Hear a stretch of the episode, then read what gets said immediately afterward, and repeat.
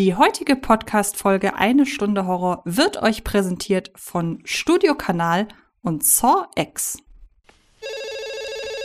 Antje, Telefon. Ja, ich gehe ran. Hallo? Hallo Antje. Hallo Thilo. Was ist euer liebster Horrorfilm? Oh, pff, Weiß ich jetzt auch gar das nicht. weiß ich so nicht. Ihr müsst doch einen haben. Welcher fällt euch spontan ein? Ähm, vielleicht ja einer, über den wir heute sprechen. Na dann hoffe ich, dass ihr eine gute Antwort findet. Hallo, liebe Zuhörerinnen und Zuhörer. Hier seid ihr wieder bei einer Stunde Horror dabei mit Tilo. Hallo Tilo. Hallo Antje, wunderschönen guten Tag. Wunderschönen guten Tag, guten Abend, gute Nacht. Ob's, ich, mich würde ja interessieren, wie viele Leute hören uns direkt nach der Veröffentlichung um 0 Uhr 1. Das weiß ich auch nicht. Ist das überhaupt irgendwer? Geisterstunde, sag ich mal. Geisterstunde, wie auch der Podcast mal hören, äh, heißen sollte. Stimmt, das ist ein Blick hinter die Kulissen. Wir wollten diesen Podcast Geisterstunde nennen, gab's aber schon. Tja, Und wir hatten keine Lust auf den Rechtsstreit. ihr könnt euch ja den Titel jetzt Ähm. immer denken. genau. Worüber reden wir heute? Ja, heute reden wir erstmal über Saw 10, der ja jetzt gerade angelaufen ist, äh, am 30. glaube ich, ne? 30. November. Korrekt. Und das warum haben wir einfach nicht an Halloween Interess also Das warum ist, nicht an das ist so Halloween? ein bisschen komisch, dass das so verschlonzt wurde um einen Monat in Deutschland, weil die waren ja früher immer pünktlich, ne? Also die Ja. anderen Teile liefen auch immer Halloween an und es war für mich immer ein Ritual, die dann auch zu schauen. Beim ersten weiß ich nicht mehr, ich glaube, der lief im Sommer an, kann ich mich nicht erinnern, aber ich bin immer Halloween dann mit Freunden und Freundinnen äh, reingegangen und habe mich irgendwie immer gefreut. Das war so eine Art Ritual und damit war Saw für mich dann eigentlich auch erledigt. Äh, ein Kinoerlebnis wie in den 50er Jahren, marktschreierisch, herbe. Ich habe geschrien bei manchen Teilen, werde ich euch gleich noch sagen. Es Wow. war mir immer alles viel zu hart. Es waren die Nullerjahre und ja, ich habe es jetzt noch mal geguckt und noch mal so ein bisschen neu entdeckt und noch mal neu eingeordnet. Ähm, ja, wie hast du die Saw-Reihe erlebt? Also ich muss gestehen, ich habe bislang nur eins, zwei, nur zwei der Teile auch wirklich im Kino gesehen. Mein Ja. erster Saw-Teil im Kino war Saw 3D Vollendung. Ähm, mein, ich habe ja schon öfter hier im Podcast gesagt, ich habe ja immer die, äh, ich habe ja sehr spät mit Horror erst angefangen und die Altersfreigabe sehr, sehr genau genommen. Das heißt, ein Großteil der Saw-Filme durfte ich auch gar nicht gucken. Und dann habe ich noch ähm, den wie ich finde, kann ich direkt vorwegnehmen, ganz, ganz furchtbaren Jigsaw geguckt. Das war dann ja mehr oder weniger Teil 8. Ähm, Saw Spiral kam während der Corona-Pandemie und da habe ich ihn über einen US-amerikanischen Streamingdienst geguckt und ähm, Saw X jetzt ebenfalls. Also irgendwie, die Saw-Reihe ist ein bisschen verflucht, was äh, Kinobesuche angeht, weil so viele habe ich nicht gesehen. Ähm, ich habe die Filme stattdessen alle auch uncut ähm, nachgeholt und habe auch eine sehr schöne Mediabook-Sammlung von allen Teilen, also selbst von den nicht so guten. Ich mag diese, es ist eine Edition, wo auch viel Bonusmaterial und so drauf ist. Und ich habe das alles komplett durchgeguckt, weil mich das Hintergrundmaterial zur Entstehung der, ähm, der Fallen total interessiert hat. Also es macht wirklich auch abseits von den eigentlichen Filmen super viel Spaß, sich mit der Reihe zu beschäftigen. Und ich habe Teil 1, der ist an mich rangetragen worden als zum damaligen Zeitpunkt der mega krasse Film und so weiter. Dann wurde er ja relativ zügig von Hostel abgelöst äh, als der mega krasse Film der aktuellen Dekade. Und ähm, Saw 1 habe ich auch mehrmals gesehen und je öfter ich ihn sehe, desto mehr lerne ich ihn eigentlich als klassischen Thriller zu schätzen, der halt die ein oder andere Gewaltspitze hat, aber gar nicht so sehr als äh, Splatter- oder Torture-Porn-Film. Dann ging es halt irgendwann ja weiter und es wurde auch immer krasser wirklich und es wurde auch immer brutaler und gewalttätiger. Und ähm, ja, da hat es dann so angefangen, dass ich mich ich, ich, es war nicht so wie bei dir interessanterweise. Ich habe das irgendwie immer mehr aus einem faszinierenden oder einem faszinierten Blickwinkel betrachtet, auch immer in Zusammenspiel mit dem Hintergrundmaterial. Also ich habe lustigerweise immer das Making-of als erstes geguckt Ach. und dann den Film, was ihm ein Stück weit, gebe ich auch ganz ehrlich zu, das nimmt den auch ein Stück weit natürlich den Schrecken, wenn du dir vorher anschaust, äh, was da alles gemacht wird, damit Dinge echt aussehen, die natürlich gar nicht echt sind. Ähm, aber trotzdem haben die Filme für mich immer noch funktioniert und ähm, sie haben für mich auch einen leichten Trash-Appeal, weil es natürlich irgendwann erzählerisch total konstruiert wird und ähm, ich da so ein bisschen das Gefühl hatte, das hat so ein bisschen dieses Lost-Problem, dass man einen riesengroßen Masterplan hegt, aber überhaupt nicht weiß, wo der hingehen soll und irgendwann weiß man nicht mehr so wirklich, ob man das erreicht, was man ja mal erreichen wollte. Aber ähm, ja, das ist so meine, das ist so meine Geschichte mit Saw und der, den ich dann als erstes im Kino gesehen habe, nämlich Saw 3D, der hat dann noch mal so seinen vollen, seine volle Wucht entfalten können, weil ich da ja das Material, das, das ähm, Bonusmaterial nicht als erstes gucken konnte.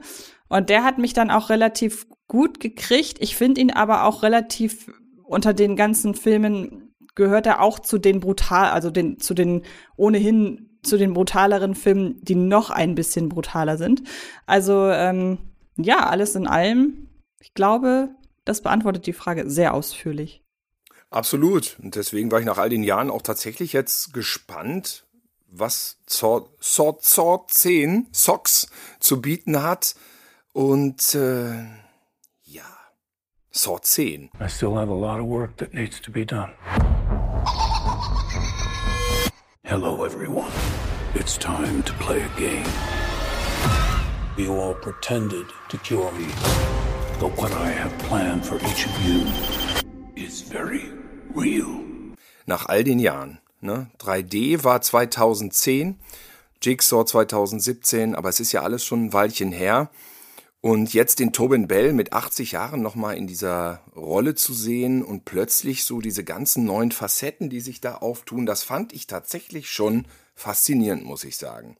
Dass er so als Elder Statesman des Blätterfilms da durch den Film brilliert und dann absurderweise so ein bisschen auch Sympathie verströmt. Das hat mich so ein bisschen erinnert wie an Terminator 2, wo man dann aus dem Bösen eigentlich einen Guten gemacht hat, aber eben nicht so ganz gut. Diese moralischen Ambivalenzen in Saw 10 fand ich total, also sehr interessant, wie das so den aktuellen Zeitgeist wiedergibt, wo man gar nicht so richtig weiß, wer gut ist, wer böse, wer ist schlecht, wer ist noch schlechter. Ähm, eigentlich ein interessanter gesellschaftskritischer Film, wenn man so ein bisschen zwischen den Zeilen liest. Oder wie hast du den wahrgenommen? Den ja, ich finde das ja, also die Reihe hat ja lustigerweise die ähm, dieses moralische immer schon so ein bisschen vor sich hergetragen, aber nie so hundertprozentig eingelöst, weil es ging ja immer schon darum, dass du mit Jigsaw jemanden hattest, der Leute mit ihren Missetaten konfrontiert hat. Und dann ging es ja automatisch immer darum zu sagen, ja, die haben er ist böse, aber die Leute, denen er Böses antut, die haben ja wirklich böse Sachen gemacht und deshalb konfrontiert er sie mit ihren Missetaten. Und das war aber ja so eine absolute Light-Version von dem, was der Saw X jetzt macht.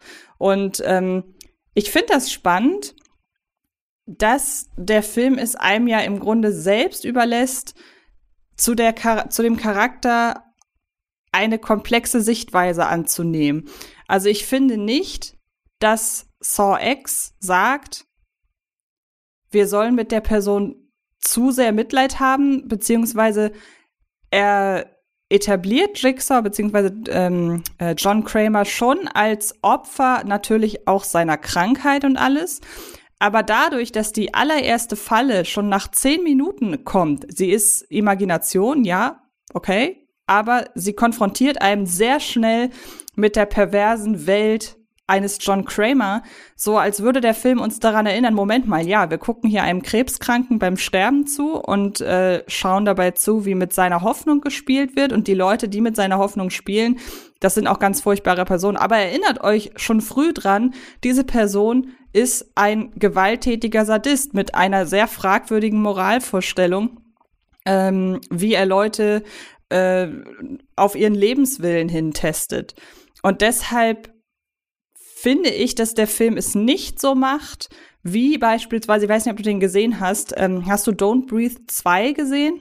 Nee, da wird das auch umgedreht, ne? Mit dem Vietnam. Ja, aber, ja, aber ohne die moralisch ambivalente Komponente, weil ich finde, dass Saw X nie komplett die Mitleidstour fährt, beziehungsweise die Sympathisierungstour, weil er immer, weil, weil die Methoden von John Kramer immer noch schlimm genug sind, um sich davon distanzieren zu können. Inwiefern du ihm dann trotzdem auf den Leim gehst, das ist, glaube ich, deine persönliche Zuschauer- oder Zuschauerinnen Art, mit den ganzen Ereignissen umzugehen. Aber ich finde, der Film legt es nicht durchgehend darauf an, mit John Kramer zu sympathisieren. Im Gegenteil, es geht mehr nochmal darum zu ergründen, wo das alles herkommt. Und ähm, das macht es zwar komplexer, aber mildert das nicht ab, meiner Ansicht nach. Absolut nicht, aber das ist eine Stärke des Films. Indem du dem Bösen natürlich verschiedene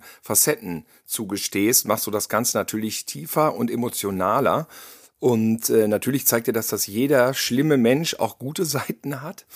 Und äh, also ich meine, da geht's ja eigentlich nur um böse, noch bösere, aber wer weiß, denn es blendet ja nichts aus. Es blendet ja von allen, sagen wir mal, handelnden Personen keine Missetaten aus. Auch von John, John Kramer wird ja, wenn man sagt, man muss jemanden messen an dem, was er tut und nicht an dem, was er sagt, dann bleibt ja kein Zweifel über, dass er ein sadistisches, mhm. fieses Schwein ist, allerdings mit einem gewissen Ethos, was sich ja durch die ganze Serie zieht und äh, gewissermaßen die Seele von diesem doch sehr ausufernd grausamen Spielchen ist, die sich da jetzt in zehn Filmen auftun. Ähm, also ich finde das, ich finde das Drehbuch schon, schon interessant, wie das so verschiedene Facetten beleuchtet. Du könntest diese Fabrikhalle, in der das stattfindet, auch so als Mikrokosmos einer Diktatur betrachten. Wer der Diktator ist, ist offen. Äh, die Motive der Schuldigen, der Unschuldigen. Ich meine, äh, die sind gar nicht alle so böse. Man könnte manches auch hinterfragen. Ja, was treibt die Leute denn in ihrer Armut dazu, gewisse Dinge zu tun. Da sind so Subtexte drin, die so mitspielen und die eben äh, auch nicht ausgeblendet werden. Allein dadurch, dass keine Person, kein Charakter wirklich komplett 100% böse ist. Und du hast ja meistens, oder das ja sehr oft, vor allem auch im Actionfilm, ganz klare, flache Strukturen, wo gesagt wird, das ist die Bestie und das ist der Gute. Äh, ne? Da, in diesem Film gibt es keinen John Wayne, muss man sagen. Was mir noch, was dem Film, glaube ich, auch noch absolut zugutekommt, klar, ist eben der Einbezug von John Kramer. Und ähm, ich hatte beim Gucken so ein bisschen das Gefühl, dass man schon erleichtert ist, dass man jetzt noch mal auf John Kramer zurückgreifen kann, weil man muss ja sagen, sie haben ihn ja also in Teil 3 haben sie ihn obduziert. Also ab Teil 3 ist ganz klar, er kann, sofern die Filme denn dann alle noch in der chronologischen Reihenfolge spielen, ähm, man kann John Kramer, er, er, lebt nicht mehr. Er hat zwar vielleicht im Hintergrund noch gewisse ähm, Schnüre gezogen, damit Sachen in der Zukunft so passieren, wie er sich das vorstellt. Und er hat ja auch mit Amanda eine Nachfolgerin. Später kommt noch ein ähm, Detective dazu, der auch so ein bisschen sein, sein ähm, sein Werk fortführt. Aber John Kramer in dem Sinne hat ja ab Teil 3 überhaupt keinen aktiven Einfluss mehr auf die Geschehnisse und ist maximal noch in Rückblenden zu sehen. Und dadurch, dass sie Saw X jetzt zwischen Teil 1 und Teil 2 angesiedelt haben, ist es, glaube ich, schon eine Erleichterung zu sagen, hey, wir können auf eine Figur zurückgreifen, die wir blöderweise viel zu früh aus dem Franchise gekickt haben. Denn man muss ja schon sagen, dass die Figur des John Kramer bzw. des Jigsaw ungeheuren Einfluss auf die Horrorkultur und auf die Horrorpopkultur hatte. Und zu sagen, wir kicken diese Figur so früh aus dem Franchise und ähm, schicken dann noch diverse Filme hinterher und machen dann in dieser äh, Chris Rock halb Neuauflage, halb Fortsetzung, gehen wir über einen Trittbrettfahrer und so weiter. Also ähm, ich glaube, es war auch relativ wichtig, dass man den Film da verortet, zeitlich, wo er ist, damit man wieder mit John Kramer auch einen emotionalen Ankerpunkt hat. Denn ich glaube, der ist schon wichtig, um das Ganze nicht als reinen Folterporno abzutun. Ja, also ich glaube sogar, ähm, den, also den Saw-Film wird immer vorgeworfen, wirklich nur durch ihre grafische Gewalt irgendwie zu bestechen oder bestechen zu wollen, aber da ignoriert man das Ganze, was sonst noch mitspielt. Und ich glaube, das ist das, das, was das Ganze nämlich doch dann doch zum Erfolg an den Kassen trägt im Endeffekt. Diese Frage, auch da kann man sich lustig drüber machen, weil die Filme so grell, sich so extrem diesem äh, sagen wir mal, Blutfontänen widmen. Aber es ist trotzdem so, dass moralisch-ethische Fragen gestellt werden, so ähnlich wie in einer Satire. Ich sag mal, Saw prügelt das den ZuschauerInnen dann doch sehr extrem in den Kopf. Aber es schwingt immer mit. Und ich glaube, wenn du dieses, diese moralisch-ethische Frage, diese Komponente nicht drin hättest, dann hätten die Filme auch nicht in der Art funktioniert. Weil es gibt genug Underground-Zeug, was so extrem ist oder noch extremer und was einfach da nicht heranreicht.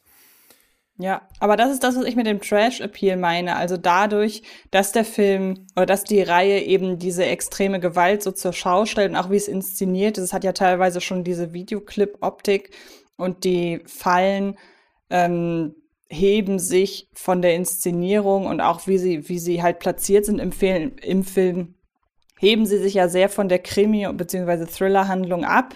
Und ähm, das hat dann immer so was Kurzes, so, ein, so einen kurzen Einschub, der rein auf die Adrenalin, auf den Adrenalinkick ab, ähm, abzielt, wodurch man diese sehr düstere, nihilistische Stimmung, die ja gerade so in den ersten ähm, im ersten und auch im zweiten Film noch durchaus mit äh, sieben vergleichen kann, das wird ja durchbrochen von diesen Fallen, eben durch so ein ja, so ein, so ein, so ein, so was Reißerisches. Das finde ich aber völlig in Ordnung, weil wir haben, sie, so einen Film wie Sieben gibt's ja schon. Und so eine Franchise wie Saw gab's zum damaligen Zeitpunkt nicht. Deshalb mag ich dieses Wechselspiel aus diesem geerdeten Thriller, diese, diese geerdeten Thriller-Rahmenhandlung mit diesen reißerischen Einschüben. Also wer es alles für bare Münze nimmt und dann die Handlung auf Logikfehler und ähm, Inkohärenzen abklopft, der ist natürlich verloren.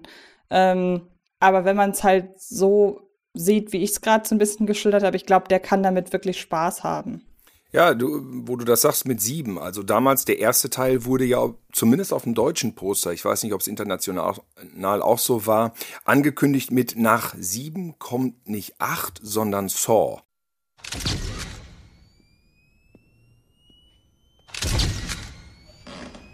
Someone there? I can hear you. Who is that? Who's in there?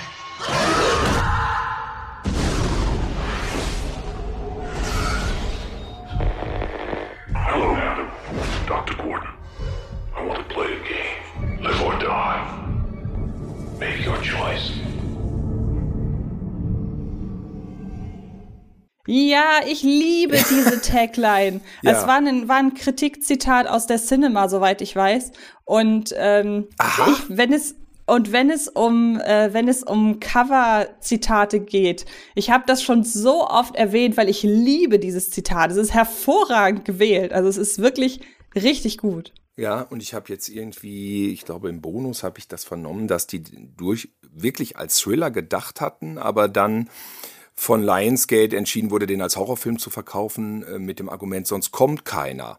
Ich weiß nicht, vielleicht erwartet man bei Thriller bei, bei Thrillern dann doch noch einen höheren Produktionsstandard, denn der erste ist ja wirklich dieses Baby von Lee Wennell und James Wan, die in Australien an der Filmhochschule studiert haben und dann nach Beendigung der Filmhochschule diesen Kurzfilm gedreht haben. Saw, nach einer Szene aus ihrem eigenen Drehbuch um das schmackhaft zu machen bei Studios. Und da sind sie dann tatsächlich in LA fündig geworden. Die haben das Drehbuch gelesen, die haben diesen Kurzfilm gesehen, wo Lee Wendell tatsächlich mit dieser Bärenfalle dann praktisch in dieser Falle sitzt und das geht acht, neun Minuten das Ding und gibt ja aber schon perfekt diese ganze Stimmung wieder. Ja, und dann wurde das innerhalb von zwei Monaten auf die Beine gestellt für 18 Drehtage und ein, was war das? 1,2 Millionen Dollar wurde dieser Film gedreht, nicht? Und ähm, ja, ich finde es faszinierend. Er ist so ein bisschen dated. Man sieht noch so die 90er Jahre. Man sieht so die Einflüsse von Chris Cunningham Videos, von Slipknot oder von irgendwelchen Metal-Sachen. Fear Factory machen ja auch den Titelsong Marilyn Manson, diese, diese schnellen Schnitte, diese Kreisfahrten. Manchmal wird durch den Stil natürlich auch kaschiert, dass so eine Autoverfolgungsjagd ja gar nicht auf der Straße stattfindet, sondern nur mit stehenden Autos in einer Fabrikhalle gedreht. Dann wird schnell gezoomt und gewackelt und keiner merkt, dass da in Wahrheit gar keine Autoverfolgungsjagd stattgefunden hat. Also ich habe ja sowieso mhm. einen Hang für Low Budget und für günstiges Kino und als ich den jetzt noch mal geguckt habe, den ersten Teil, also ich weiß nicht, ich liebe diesen Film. Klar, man sieht, dass Danny Glover gefühlt dreimal denselben Gang entlang rennt, wenn er versucht, Jigsaw zu stellen. Und das ist alles so ein bisschen günstig hergestellt. Ähm, aber dieses Drehbuch hat so viel Fantasie und Spannung und Details, die einzigartig sind und mittlerweile ja zum Horrorkanon gehören, dass das, das muss man einfach als wahren Klassiker einordnen ersten Teil. Das ist meine Meinung. Nee, das sehe ich auch absolut so wie du. Also ich finde, Saw hat sich so manifestiert in der, in der Horror-Pop-Kultur, obwohl er, zumindest der erste Teil rückwirkend, halt wesentlich hysterischer gemacht wird, als er ist. So richtig derbe wurde es dann ja, finde ich, schon mit Teil 2, allerspätestens mit Teil 3. Also das Konzept von Teil 1 war, wir haben im Zentrum vorwiegend eine der Fallen, die Jigsaw macht. Wir sehen noch auf die ein oder andere, so eher in kleineren Rückblenden, aber es geht primär darum, dass zwei Leute in einem alten, versifften Waschkeller angekettet sind und da irgendwie rauskommen müssen, im Zweifelsfall, indem sie sich den Fuß absägen. Im zweiten Teil wird das Ganze ja sehr schnell ausgebreitet auf so eine Art, wie soll man das nennen, so eine Art äh, Hindernisparcours in sehr, sehr pervers. Und am besten kommt man da nur durch, wenn man zusammenarbeitet. Da sind mehrere Leute eingesperrt und ähm, genau, müssen ja. da irgendwie rauskommen, indem sie sich sehr schlimme Sachen antun. Und dann sehen wir dabei zu. Greetings and welcome. Right now you are breathing in a deadly nerve agent. The only way out is to find an antidote. One is inside the safe. You all possess the combination in the back of your mind. Let the game begin. There will be blood.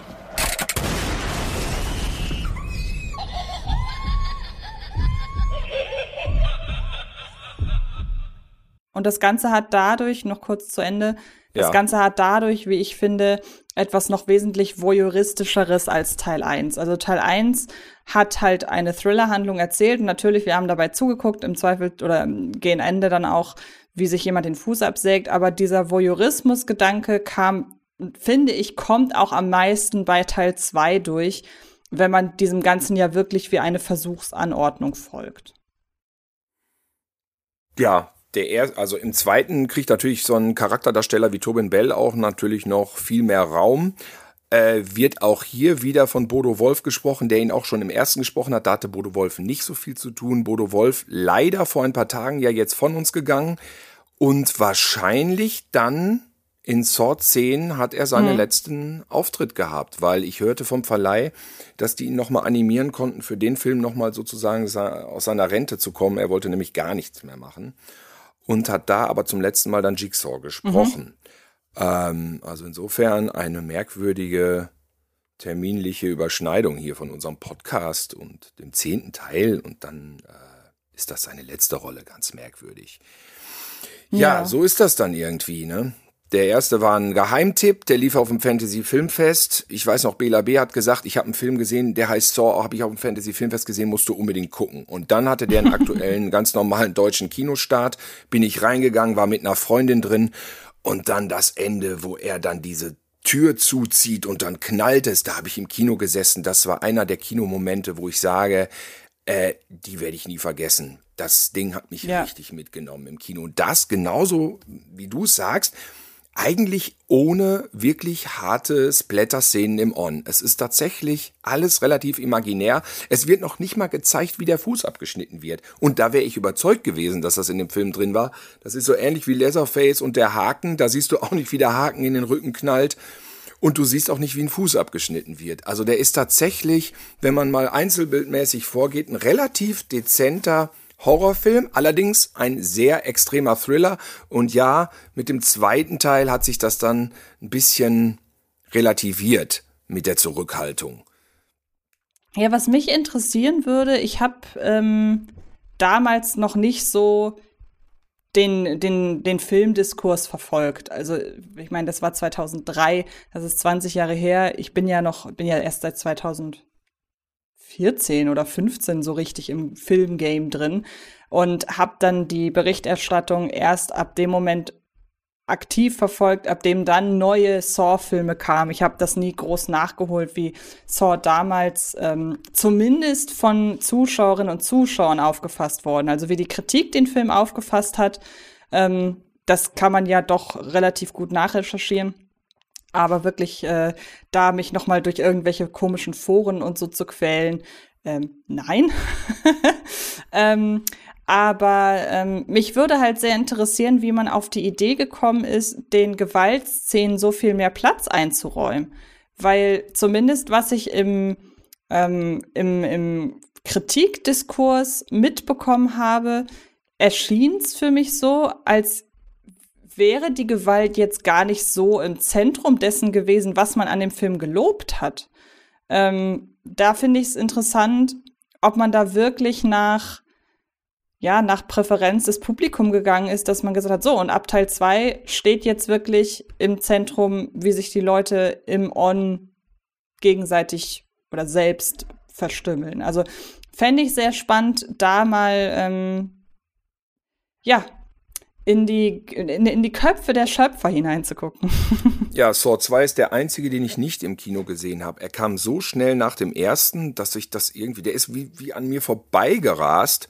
Ich dachte mir, ach ja, Saw 2, den müsste ich eigentlich gucken. Dann hat mein Bruder gesagt so, äh, ich, ich gehe heute Abend in Saw 2. Ich sag, ja, und hast du denn den ersten gesehen? Nee, habe ich nicht gesehen. Und dann habe ich ihn versucht, davon abzuhalten. Ich sag, Simon, du kannst nicht in Saw 2 gehen, weil dann brauchst du dir den ersten gar nicht angucken. Dann weißt du ja, wer der Mörder ist. Ach, das kann ja so wild nicht sein, das kann ja so wild nicht sein. Er ließ sich nicht aufhalten, ist in den zweiten gegangen.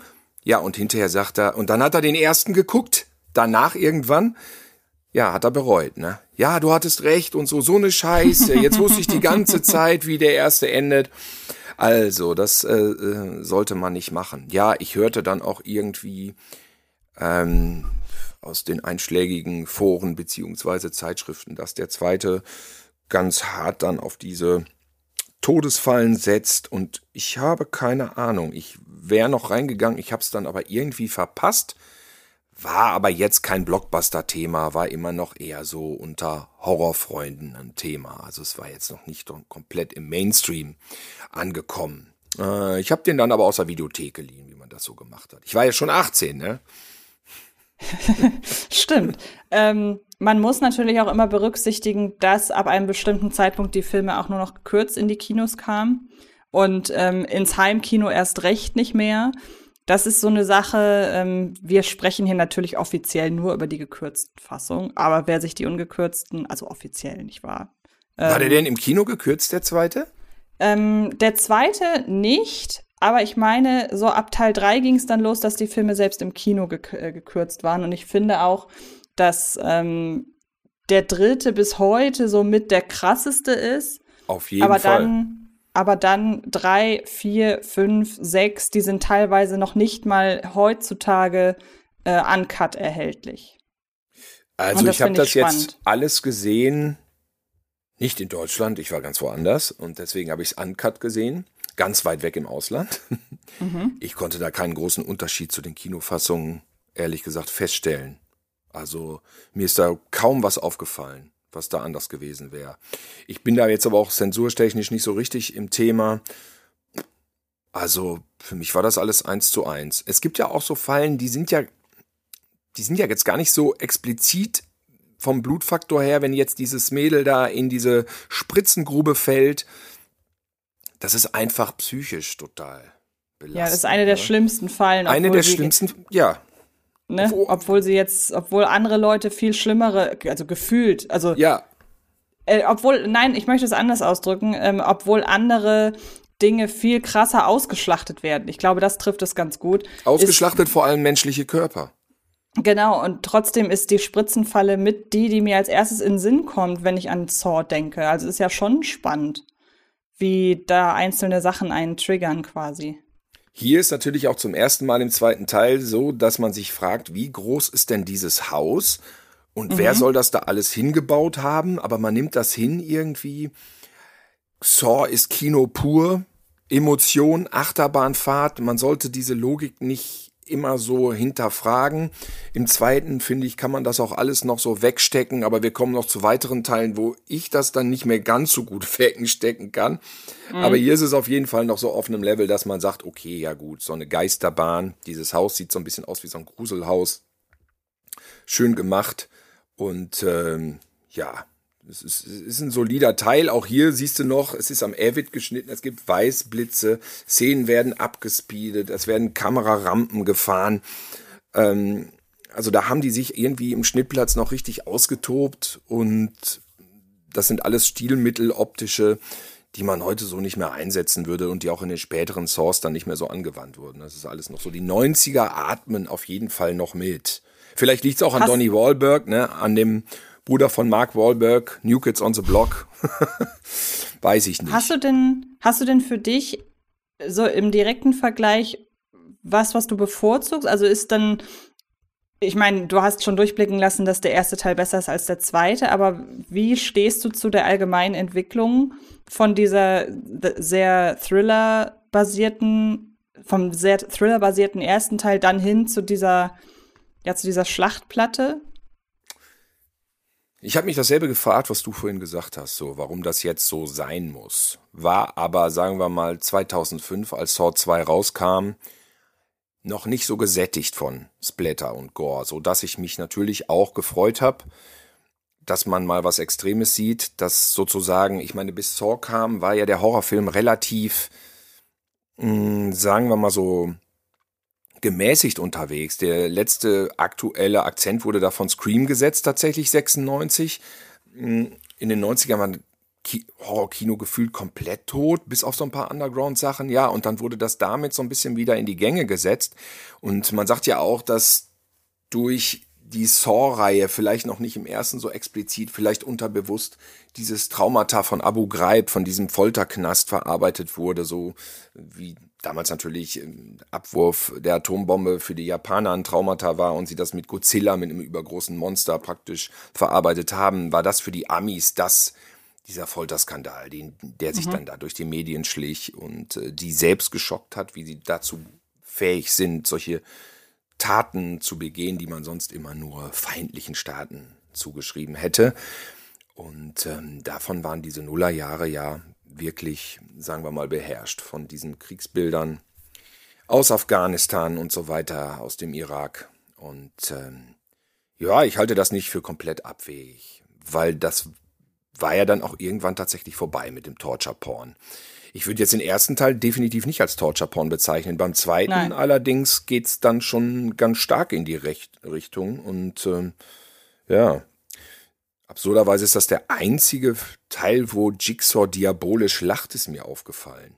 Der lacht nie. aber da lacht er so. da dachte ich so, hä, was ist das denn? Ja, so hat sich die Serie auch zusammengerüttelt, ne? Und in den ja. folgenden Teilen dann irgendwie auch gefunden. Tatsache ist, der erste hat 103 Millionen eingespielt und der zweite äh, dann 148 Millionen Dollar weltweit. Also irgendwas daran hat extrem gezündet. Vielleicht aber auch am ersten Teil gezündet, sodass dann alle in den zweiten reingegangen sind. Aber ich glaube, ja. dieses Kirmes-Achterbahn-mäßige darf man da nicht ganz außen vor lassen. Das ist, glaube ich, der Grund so. Hält man es aus oder hält man es nicht aus? Ich habe es fast nicht ausgehalten bei Saw 3. Dann, genau, sehr guter Übergang. Dann kommt mit Saw 3 finde ich, und das muss ich leider sagen, auch als jemand, der die Reihe halt wirklich immer gerne verteidigt, weil ich finde, die Reihe hat einfach so einen Impact hinterlassen, einfach, wie ich ja schon mehrmals sagte, jetzt äh, in der Horrorszene und in der Horrorkultur.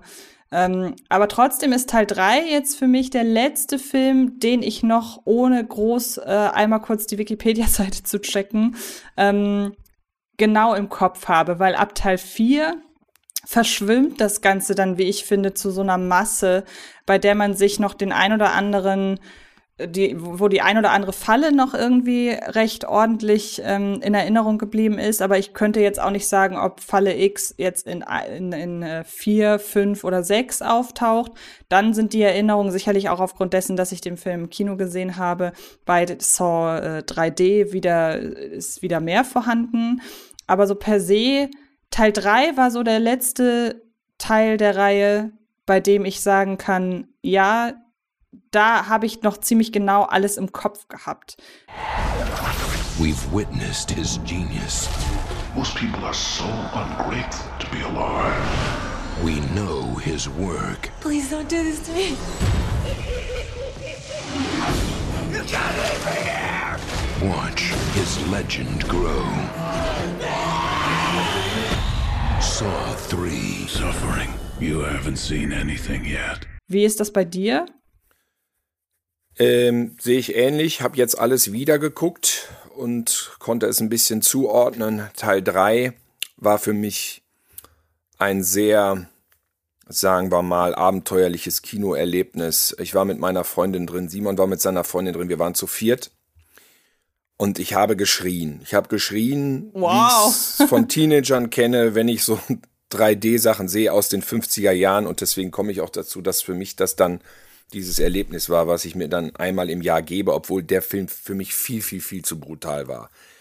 Jetzt beim erneuten Wiedergucken nach all den Jahren konnte ich es ganz gut vertragen, finde aber trotzdem, dass der merkwürdig über die Stränge schlägt.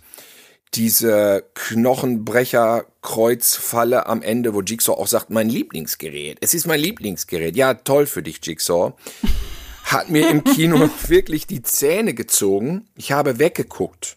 Ja, ich habe gekreischt, die Ohren zugehalten und auf den Boden geguckt und allen anderen dreien, die mit mir da waren im Kino und in der Reihe saßen, denen ging's genauso.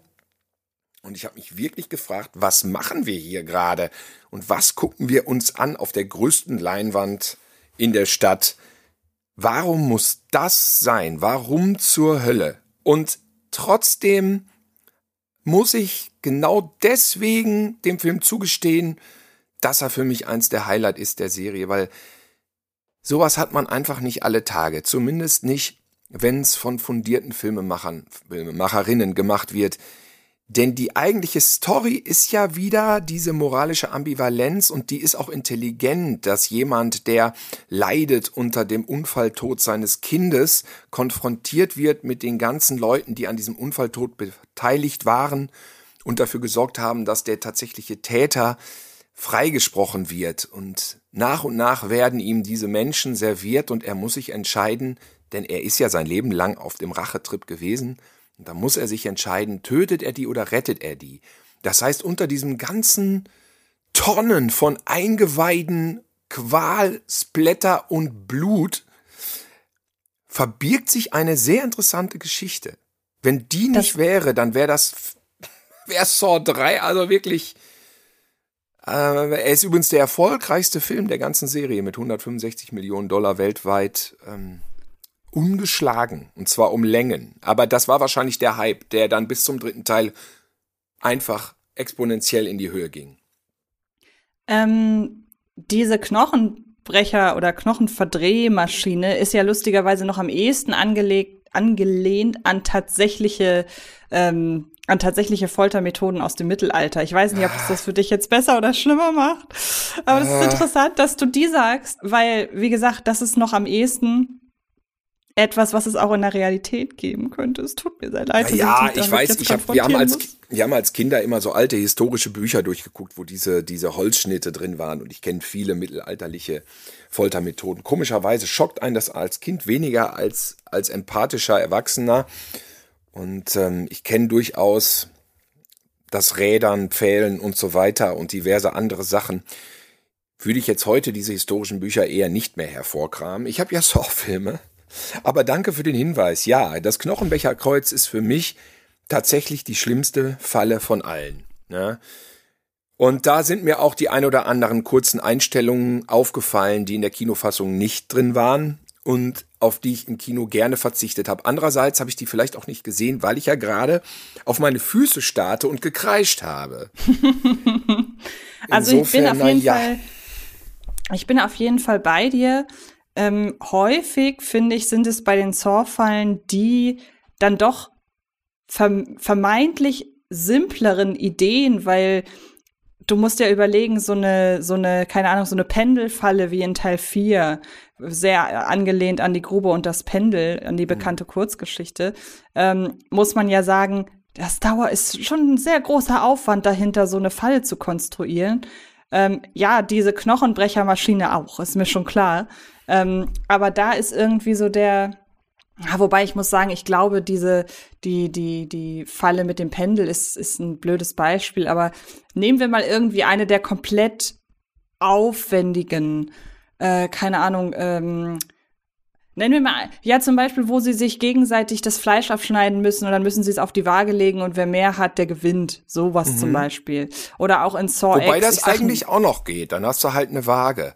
Also ich würde, Ja, was du meinst, ist der komplette siebte Teil. Aber da kommen wir ja später noch zu. Zum wo jede Beispiel, oder einzelne Falle wirklich monatelange Vorbereitung brauchen würde. Ja, oder auch die Sache mit dem Knochenmark in Saw X, ohne da jetzt zu sehr ins Detail zu gehen. Das ist ja auch so um die Ecke gedacht. Ja. Also sagen wir so, ich meine gar nicht mal, es geht gar nicht um den Aufwand, sondern ich meine halt die Fallen, bei denen man so um die Ecke denken muss. Ähm, und deshalb ist so diese Knochenverdrehfalle, die ist in ihrem Gedanken oder in ihrem, in ihrer, in, in ihrem Konzept ist die relativ simpel. Genauso wie auch die Sache mit der, mit der umgekehrten Bärenfalle beispielsweise. Äh, Oder halt eben auch ganz klassisch, man muss sich einfach nur in Anführungsstrichen den Fuß absägen. Ich Ja. hoffe sehr, dass ich für diese Aussage nicht selber in einer Saw-Falle lande, damit man mir zeigt, guck mal, du hast gesagt, es ist einfach, jetzt kannst du es mal beweisen. Ähm, und in äh, Teil 3 gibt es auch so einige Fallen. Ich erinnere mich da an die mit dem, mit dem Eisschrank, weil Oh, das ist schlimm. auch richtig fies. Aber in Saw 3 gibt es vor allen Dingen die Falle mit den Schweinegedärmen. Oh. Und komischerweise fand ich die immer am schlimmsten, weil ich finde, dass hier diese gewisse Perversion äh, zutage tritt, die man vielen ähm, Saw-Teilen in ihrer Machart attestieren kann. Denn das finde ich noch mit fast am schlimmsten an Saw 3. Und ähm, ja, Es ist eine Ekelfalle. Es ist gar nicht so eine schmerzhafte Falle, weil dann im Endeffekt äh, droht er ja zu ertrinken in Eingeweiden. Genau, ne? ja. Ähm, das ist spätestens der Moment in der Saw-Reihe, diese Schweinefalle, wo man sagen muss, das muss ich jetzt aktieren, äh, akzeptieren als reine Kinofiktion, ohne wirklich das Organisatorische zu hinterfragen, weil wer hängt denn da draußen diese riesigen Schweine-Apparillos an diese Haken? Wer fährt zum Schlachthof und holt, ich meine, wir erfahren es, so sagen wir mal, rudimentär in den nächsten Teilen, aber das ist einfach ähm, organisatorisch wirklich eine Meisterleistung, die da von den Tätern oder von dem Täter voll, voll, vollbracht wird. Und ähm, ja, in dem Moment sagt man sich, ich akzeptiere das jetzt, ich gucke den Film weiter oder ich verlasse das Kino, weil das ist kompletter Schwachsinn. Also diese Ja, Entscheidung genau. muss man für sich natürlich treffen. Ja, es ist eine, äh, auf der Ebene des Schreckens ist es eine Kirmesattraktion und so muss man das auch betrachten. Und ich mag den dritten wirklich dramaturgisch trotzdem, obwohl er so über die Stränge schlägt, denn ein krebskranker, kranker, dahinsiechender Mörder, der operiert werden muss, das sind alles Sachen, die hat man so im Kino einfach noch nie gesehen. Sowieso, dass Tobin Bell mit 62 an diese Rolle herangetreten ist im ersten Teil und sie jetzt mit 80 nochmal spielt. Also, wie nannte man das immer? Late Bloomer, ne? Es gibt gar nicht so viele. Charles Bronson war einer, der mit 54 erst berühmt wurde. Es gab so ein paar Leute. Und Tobin Bell ist das auch. Ich meine, der hat irgendwelche Komparsenrollen gespielt oder Kleinstrollen in Mississippi Burning und Goodfellas. Mhm. Und dann am Ende kriegt er noch die Rolle seines Lebens. Und das ist dann das. Ne? das Jigsaw. Ja. Es gibt ja auch gewisse Darsteller äh, und Darstellerinnen, die später erst in so ein gewisses Muster gepresst wurden. Also ich denke da zum Beispiel an Liam Neeson, ist ja so ein perfektes ja. Beispiel. Ja. Also die dann irgendwann äh, ihre Berufung irgendwie komischerweise viel im Action-Kino gefunden haben. Ja. Ähm, aber ähm, was du angesprochen hast, wir haben ja in Saw 3 diese, die, die genau, die, die alle beteiligt sind an dem Unfall und ähm, jeder muss für sein Fehlverhalten eingestehen. Diesmal steht's halt alles im Kontext mit einem Unfall. Und ähm, so ähnlich geht's ja auch dann in Saw 6 zu, wenn alle zu einer bestimmten Gesundheitsversicherungsfirma, ich weiß nicht, es hat auch im Englischen einen bestimmten Namen, das fällt mir gerade Health, Health, weiß ich Health, nicht. Ähm, das war, das war im sechsten, ne? Das war, genau. das habe ich, Hell, Umbrella Health heißt die Firma. Genau, und die ist ja dafür verantwortlich gewesen, dass Jigsaw eine bestimmte Therapie nicht zugesprochen bekommt. Und ich finde, dass man sowohl an Saw 3 als auch an Saw 6 genau das merkt, was du gesagt hast. Hier wird es so komprimiert auf einen bestimmten auf einen, auf einen, bestimmt, auf einen bestimmten Anlass. Also wie gesagt, wir haben den, Anfall, äh, den Unfall, wir haben diese Versicherung und dadurch, finde ich, ist man viel mehr emotional auch involviert als sonst. Und das finde ich ist eine richtig schöne, es ist, ist eine richtig schöne Beobachtung, weil dazu passt natürlich auch, dass ähm, wir jetzt von Saw X doch verhältnismäßig begeistert sind, weil auch da ein gewisser emotionaler und erzählerischer Background geschaffen wird, durch den man die ganzen Figuren nicht nur als Foltermaterial betrachtet. Und das finde ich relativ wichtig. Und je mehr man mit den Figuren irgendwie oder an den Figuren dran ist, desto besser werden die Filme ja auch. Und das ist schon spannend. Das ist, das ist geradezu schmerzhaft im dritten Teil, weil alle, die da zur Diskussion stehen, weggeschlachtet zu werden, sind eigentlich, sind fehlerhafte Menschen, sie werden aber nicht als Bestien oder böswillig dargestellt. Der ja, Richter, eben. der die Schlachtabfälle abkriegt, ähm, der, die äußern dann natürlich auch äh, in ihrer Not alles Mögliche, um zu überleben, das ist klar, aber man kann sich auch mit denen immer identifizieren, auch natürlich mit dem, der das Kind überfahren hat und dann da jammernd und ich wollte es doch nicht und dies und jenes. Das sind Sachen, die passieren jeden Tag. Mhm. Und das ist tatsächlich die Stärke des Films. Das heißt also, das ist nicht nur der grelle Spaß an der Verwüstung menschlicher Körper, das ist einfach mehr, weil du wirst wirklich konfrontiert dann in dem Moment. Erstens mit der Frage, was würdest du machen? Vergebung oder Rache? Selbstjustiz oder ähm, ja, wie ist die Welt? Also es ist nicht so wie bei Freitag der 13., wo alle Jugendlichen dich von Anfang an total nerven mhm. und der größte Held der Highschool-Mannschaft dann möglichst fies von Jason dahin gemetzelt wird und man sich freut. Hier ist es eher so, dass man ja sogar noch mitfiebert, mhm. dass die Leute überleben. Ja, und dann kommt es natürlich oft zum Exzess, aber das ist oft dann auch keine Befriedigung im klassischen Sinne, sondern verstärkt den Schrecken eher. Das ist zumindest bei mir so. Auch wenn der ein oder andere schöne Splatter-Effekt dabei ist, was ich auch nicht missen möchte. Aber die Knochenbrechmaschine, der hätte ich mir gewünscht, dass sie das irgendwann mal schafft, die abzustellen. Ja, bitte mach doch, mach doch, mach doch, sehe doch einfach, mach doch diese scheiß Maschine aus. Ja. nee, und dann haben wir, geht's, wie ich finde, jetzt in den eher schwächeren Part über, der so erzählerisch halt kommt, so, ich habe ja schon drüber gesprochen, Teil 4 bis äh, 6 vorwiegend. Genau, weil ähm, ich möchte da noch eins zu sagen, genau zu deiner Überleitung. Teil 3 ist der letzte Teil, wo man als unbedarfter Zuschauer oder Zuschauerin noch ins Kino gehen kann oder den irgendwie im Fernsehen anzappt und dann der Handlung noch folgen kann. Richtig, genau. Ja, und ohne Teil meinetwegen 1 und 2 gesehen zu haben. Du kommst auf den dritten noch klar. Und dann würde ich sagen, kommt man auch noch so halbwegs wieder auf den sechsten klar, aber da kommen wir ja gleich zu. Denn jetzt ab Teil 4, es gibt immer mal wieder Fallen, die mir aus Teil 4, 5 und 6 in Erinnerung sind. Ähm, die Anfangsfalle von Teil 4 beispielsweise ist für mich eine der besten, weil sie ein unfassbar großartiges Bild kreiert, das ich so einfach nicht aus dem Kopf bekomme und bekommen habe. Ich rede von der Falle, in der dem einen die Augen zugenäht werden und dem anderen der mhm. Mund, sodass sie auf keinen Fall kommunizieren können. Allein diese Idee finde ich schon ziemlich gut, weil es ist auch wieder so simpel, dem einen den einen Sinn zu nehmen und dem anderen den anderen und so einfach die die Kommunikation zu unterbinden. Also das finde ich ist erstmal schon eine ziemlich clevere Idee.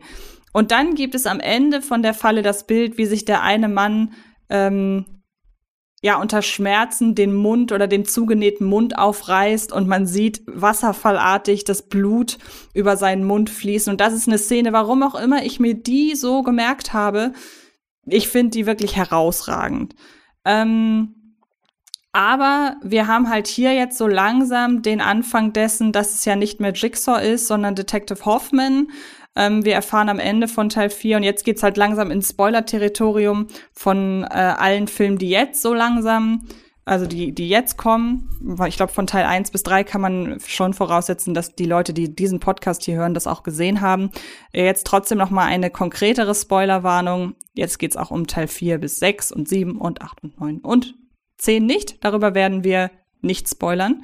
Ähm, aber da ist halt eben das Ding, dass dadurch, dass es Detective Hoffman ist, finde ich, beginnt jetzt so eine Distanz, die sich ja, die ja wegrückt von Jigsaw. Also in Teil ein, äh, in Teil drei hatten wir ja zumindest noch die, ähm, hatten wir zumindest noch die Autopsie. Also da hat alles irgendwie mit, ähm, mit John Kramer begonnen und wir waren wieder an ihm dran. Ähm, und jetzt ist er wirklich nur noch eine absolute Randfigur. Also wir haben ja seine Frau, ähm, und äh, Jill, Jill Kramer und mit ihr hängt auch ein Stück weit die erste Falle wieder zusammen. Also es ist einer in der Falle beispielsweise, der ein Auge auf äh, John Kramers Frau eben geworfen hat und ja, ich weiß nicht, ob das nicht mittlerweile schon so ein gewisser eine Begründung ist, über die man wirklich streiten kann. Also wir haben, wenn wir mal, wenn das, wenn man das mal mit dem Fehlverhalten von Teil 3 oder auch Teil 6 oder auch Teil 10 irgendwie vergleicht, wo dann diese moralische Frage noch am größten zu, nach vorne tritt, dann ist es schon die Frage, inwiefern man jemand in eine Falle steckt, weil er ein Auge auf die Frau geworfen hat. Also, ja. das ich finde ist. So, ja, ja. Aber es geht ja sowieso damit los, dass der De Detective Hoffmann dann im eigenen Interesse Leute hinrichtet, weil der genau. Typ unter dem Pendel des Todes, der ist schuld am Tod seiner Schwester. Also irgendwie wird's dann krass unübersichtlich und Teil 4 zerfasert sich wie ein so ein Ali Mitgutsch Wimmelbild von Charakteren, wo du einfach nicht mehr hinterherkommst. Sie begehen auch den eklatanten Regiefehler, zwei Männerfiguren in den Mittelpunkt zu stellen, die sich total ähnlich sind, von Aussehen, sagen wir mal, Kleidungsstil und Typus. Also Detective Hoffmann, Kostas Mandeljor, sieht für mich aus wie so ein Pierre Brice für Arme, ganz ehrlich. Und dann DJ Scott Patterson, Agent Stram, die beiden hab ich, ich meine, da war ein Jahr dazwischen, zwischen drei und vier. Ich sitz dann in dem Film, ich konnte diese Typen nicht auseinanderhalten. Dann hast du noch den SWAT-Team-Typen Rick, der dann auch noch im eigenen Interesse da rumvorweckt und dann irgendwie gezwungen wird, zum Komplizen zu werden. Dann Jill und dann noch den Anwalt von Jill Kramer. Also es ist ein ganz merkwürdiger Film, ähm, der meiner Meinung nach das Publikum eigentlich überfordert. Kann man natürlich auch als Qualität ansehen, aber ich fand es jetzt selbst beim Wiederschauen einen völlig konfusen Wahnsinn. Völlig ja. konfuser Wahnsinn. Und dadurch, dass Hoffmann der mich eher wirklich als Figur, ich habe es schon gesagt, der nervt mich eigentlich, weil ich den so farblos und hölzern finde. Und dass der jetzt Jigsaw ersetzt, naja, ich meine, er macht es ein bisschen, seine Anwesenheit macht es ein bisschen logisch, weil natürlich rückblickend erklärt wird, wie diese ganzen Fallen gebaut werden konnten und dass natürlich äh, Jigsaw nicht alleine war, sondern Hoffman und Amanda als Komplizen dabei hatte und Helfershelferlein. Okay, ähm, die Art von Logik, auf die hätte ich verzichten können Stattdessen haben wir jetzt diesen Drogen, Drogenvögel, der Vogel, der dann da seine Selbstjustiz macht und einfach Fallen baut, aus denen es ja auch kein Entkommen geht, gibt. Was Jigsaw ja. ja auch ärgert. Der sagt ja, so geht es nicht. Nee, man genau. muss auch die Möglichkeit haben, rauszukommen. Und er tötet den einfach unter dem Pendel des Todes. Ja, und du hast es halt wirklich gerade schon gesagt, ähm, dieses Zerfasern. Ich habe ja diese erste Falle angekündigt, die ja noch zusammenhängt mit John Kramers Frau. Also man ist jetzt, ist es jetzt nicht so, dass ähm, John Kramers, ja doch, so ein bisschen schon, also auch John Kramer ist ja die, die so ein bisschen Jigsaws Erbe äh, vor, fortführt, so. Ähm, aber da hat man zumindest noch eine direkte Verbindung zu Jigsaw, in die ja auch dann Teil 6 wieder stärker zurückgeht.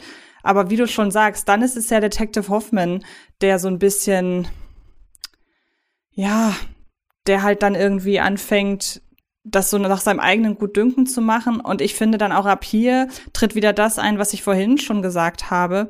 Ähm, je näher man an oder wie, wie stark Saw X einfach von John Kramer profitiert. Und genau. ich, ich finde nicht, dass Detective Hoffman ein komplett überflüssiger Antagonist ist, aber er wirkt halt sehr behelfsmäßig, weil man ja auf Jigsaw nicht mehr zurückgreifen kann, oder beziehungsweise er, er, auf John Kramer. Ja, er wirkt wie ein MacGuffin. Wie ein MacGuffin ja, ja, genau. für John Kramer, ähm, den man da hinbaut, weil irgendeiner muss es ja machen und offensichtlich hat John Kramer, der ja Architekt war, wie ja auch in irgendeinem Film erklärt wird in seinem vorherigen Leben, offensichtlich ganze Kladden, Bibliotheken voll mit Folter Konzepten hinterlassen hat und mhm. auch noch jede Menge Tonbänder aufgenommen hat. Ähm, und dann für Hoffmann hinterlassen, damit der das alles in die Tat umsetzen kann. Und dann ist er irgendwie so ein verlängerter Arm, ohne diese moralische Komponente dabei zu haben. Und du hast einfach nur diesen, dieses, dieses, dieses ausdruckslose Gesicht. Ich übertreibe jetzt ein bisschen, ist ja ein gut aussehender Mann, mein Gott der das dann ohne große Motivation praktisch in die Tat umsetzt. Und da fehlt dann einfach irgendwie, ja, da fehlt das seelische Gerüst einfach dann. Ja? Der ja. macht das dann und dann wird Saw 4 beziehungsweise 5 halt auch einfach nur so eine, zu so einer Aneinanderreihung von, von vorab geplanten, prämortal geplanten Superwaffen, äh, Superfallen, die dann dieser Typ neben seinem Polizeijob in die Tat umsetzt und eine Sache über Männer stimmt definitiv, sie sind nicht multitaskingfähig, aber was die Männer in den Folgen oder in den Saw-Filmen 4, 5, 6 an den Tag legen an Multitasking-Fähigkeiten, das ist vielleicht das Unrealistische an der ganzen Serie. Also so viel parallel kriegst du nicht auf die Kette. Und auch Rachegefühle, die du dann noch irgendwie verarbeiten musst. In Form ja. von spektakulären Event, Event, Event, wie soll man das sagen, Hinrichtungsstätten. Ja, da verliert die Reihe ja auch irgendwie so ein bisschen an ihrer Identität. Das muss ja. man ja auch sagen. Also, ähm, ich finde, es ist halt nur in Teil 5 noch ein bisschen schwächer. Also für mich ist, glaube ich, Teil 5 der schwächste Teil der Reihe. Wie ist das bei dir? Nee, da habe ich noch andere, die noch schwächer sind. Welche, welche kann man direkt vorwegnehmen? Welche? Ja, ja. gut, okay. Ich habe jetzt, ähm, ich bin jetzt äh, Jigsaw frecherweise übergangen. Das ist für mich der Schwachpunkt. Da aber, kommen wir noch dazu, weil das kann ich überhaupt nicht verstehen, tatsächlich. Aber der wird Weil ich ja finde, das ist ein Standalone-Film, der seine eigene Story super spannend und intensiv umsetzt und wirklich toll einen draufsetzt, ohne diesen ganzen konfusen Wahnsinn da zu beackern, den vier, fünf und sechs da beackern. Und deswegen diese Abneigung gegen Jigsaw, die ja wirklich viele teilen, das kann ich, kann ich überhaupt nicht verstehen. Ich war schon im Kino relativ zufrieden und ich habe ihn jetzt kürzlich ja geguckt, fand ihn sehr spannend, von der ersten bis zur letzten Minute recht fesselnd tatsächlich. Dann können wir ja Jigsaw gerne vorwegnehmen einfach, oder? Können oder wir wollen wir jetzt auch vorwegnehmen. Ähm, aber wir können ja auch chronologisch vorgehen. Vielleicht macht das am meisten Sinn. Weil, weil so jetzt käme ja der fünfte Teil. Ja, weil da muss ich ganz ehrlich zu sagen, zu dem habe ich nicht so viel zu sagen. Also er ist, er verschwimmt mir mit Teil 4 zu sehr und hat aber im Gegensatz zu Teil 4 jetzt auch gar nicht mehr groß die eine Falle, die mir in Erinnerung geblieben ist. Ich habe von Saw 5 vor allen Dingen den Trailer im Kopf, wo man in einer sehr schnellen Kamerafahrt auf diese auf diese Falle mit dem mit dem Würfel um den Kopf drauf zuführt quasi. Ähm, oder wo die Das- so das- ganz schnell darauf Ja, ja. zufährt. Ähm, das ist lustigerweise der Trailer und den habe ich noch in Erinnerung und ansonsten muss ich mir immer wieder vor Augen führen, worum es denn dann wirklich geht. Ja, wir haben noch dann, dann haben wir das Pendel, aber ähm, irgendwie ist Teil 5 bei mir komplett abwesend. Hello, Agent Straum. If you're hearing this, then you finally found what you've been looking for.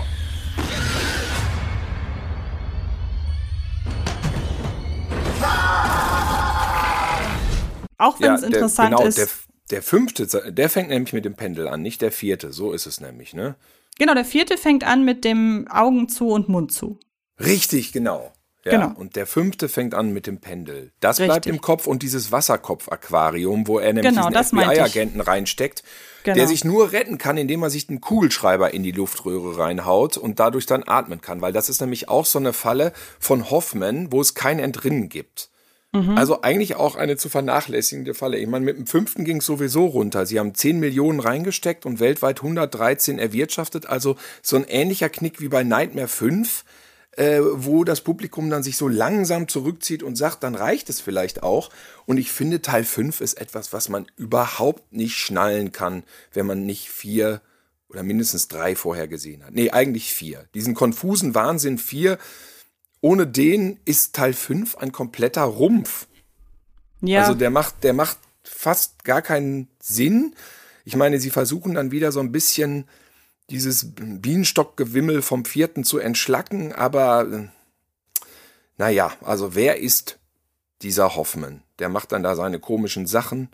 Es geht um so eine Gruppe von Leuten, die im Keller aufwachen und dann haben die irgendwie eine Gemeinsamkeit, weil die alle in so einen Häuserbrand verwickelt waren. Also da geht's dann auch so, wer, wer sind jetzt, warum mache ich so einen Aufwand, fünf Leute in den Keller zu stecken, die irgendwie an so einem Skandal, ja klar, die haben Menschenleben auf dem Gewissen, aber ich baue wieder ein komplettes altes Gebäude um, um die dann irgendwie äh, dahin zu raffen. Die müssen irgendwie in 15 Minuten haben sie Zeit, in jedem Raum ne, irgendwas zu lösen, sonst geht ein Sprengsatz hoch. Und man kann sich dann das zusammenreimen, dass der Hoffmann dann irgendwelche Polizeiakten praktisch geplündert hat und hat dann gesehen, oh, die sind aber böse. Naja, aber wie gesagt, wo ist die Identifikationsfigur? Weil der Blödmann macht ja selber viel schlimmere Sachen. Also das ist dann irgendwie alles so für mich, keine Ahnung, beliebig. Absurd ist der Rückblick, wo Jigsaw zu Hoffmann sagt, Töten ist etwas Widerliches und Unmenschliches. Ja, das ist eine schöne Stelle, wo man denkt so, ja, hat der Hoffmann sich das gemerkt? ja, Bin aber ich nicht so sicher. Nee, das ist es ja eben. Und ich finde, dass allein dieser eine Satz ja viel mehr dazu beiträgt, zu dieser moralischen, ähm, zu dieser moralischen Ambivalenz, als halt der gesamte Film. Also Teil 4 und Teil 5, die haben ja überhaupt nichts mehr von dieser moralischen Ambivalenz. Und ja, man kann die Filme dann immer noch gucken als eben Torture-Porn, aber dann haben sie keinen Reiz mehr. Und ähm, ich mag es, wenn die Saw-Filme einen zumindest ein bisschen fordern, auch wenn es natürlich sehr vorgeschoben ist und die Saw-Reihe hat jetzt nicht, die ist nicht so extrem, so, so extrem clever, aber dadurch, dass sie sich ja überlegt, wie sie diese moralischen Grundsätze unter einen Hut bringt, dadurch hat sie immer noch so einen gewissen Reiz, der über die Folterei hinausgeht. Und je mehr man davon abrückt, desto schwächer wird's. Des, deshalb finde ich auch Teil 6 insgesamt wieder ein bisschen stärker. Ähm, weil wir da, wir haben ja schon eingangs gesagt, da haben wir ja jetzt wieder eine gemeinsame Gruppe, die eine, ein Fehlverhalten in einzelnen, in, in verschiedenen Abschnitten begangen hat. Wir reden von der, ähm, von der Behandlung, die Jigsaw nicht gewährt wurde. Und da ist man dann ja auch wieder näher an Jigsaw dran. Und ich finde, dass Teil 6 vom Gedankengang her Saw X mit am meisten ähnelt. If it's Halloween,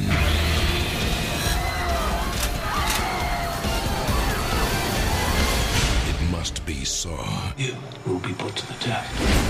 Saw 6. He helped me. Teil 6 ist einer meiner Lieblingsteile.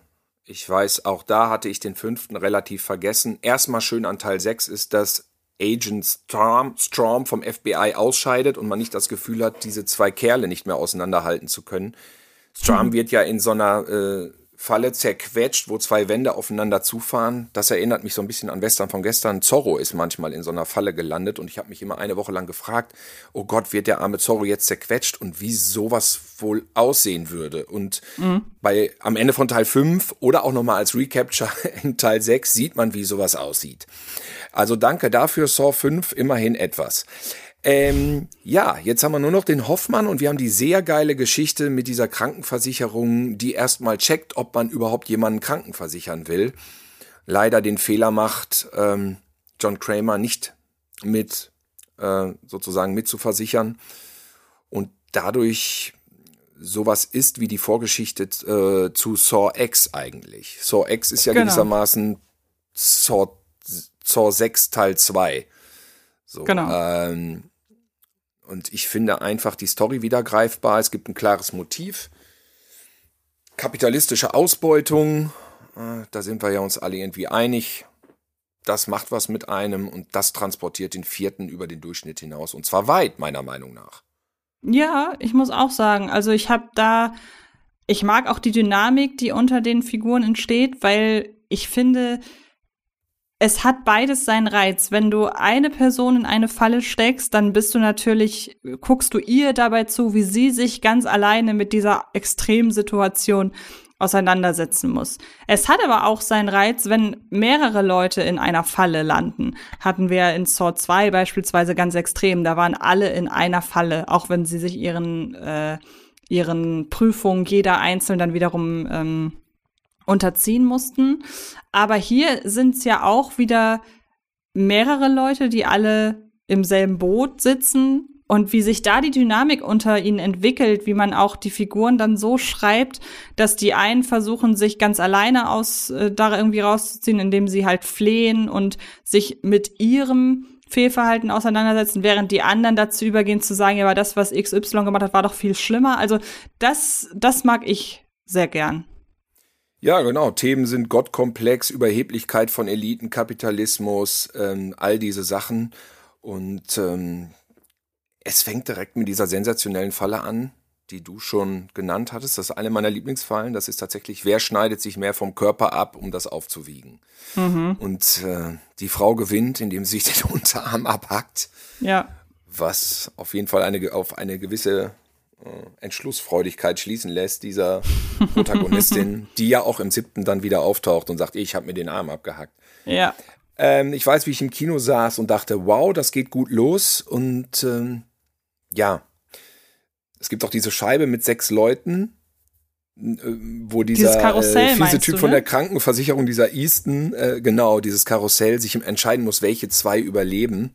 Mhm. Und man wirklich erst Mitleid hat und sich der ein oder andere dann aber doch auch entpuppt auf die letzten Meter, wie dieser eine Typ, der muss ich sagen, das ist ein relativ harter One-Liner, den der Typ sagt, nachdem der Easton zwei Frauen retten möchte, sagt das letzte Opfer, bevor er von der Pumpgun dahingerafft wird, sie fotzenhöriger, blöder Wichser. Das finde ich für einen Mainstream-Film relativ krass. Ich entschuldige mich auch hier für das F-Wort. Aber ich finde, das, das stach so heraus, äh, da musste ich einfach laut lachen. Und ähm, ja, so kann man auch sein, äh, wenn man dem Sensemann ins Auge blickt, dass man auch mal die Fassung verliert. Und ähm, ja, lässt vielleicht auch darauf schließen, dass der ein oder andere auf diesem fiesen, auf dieser fiesen Sechs-Menschen-Scheibe doch auch im alltäglichen Leben, sagen wir mal so, eine gewisse Form von Anstand vermissen lässt, ja.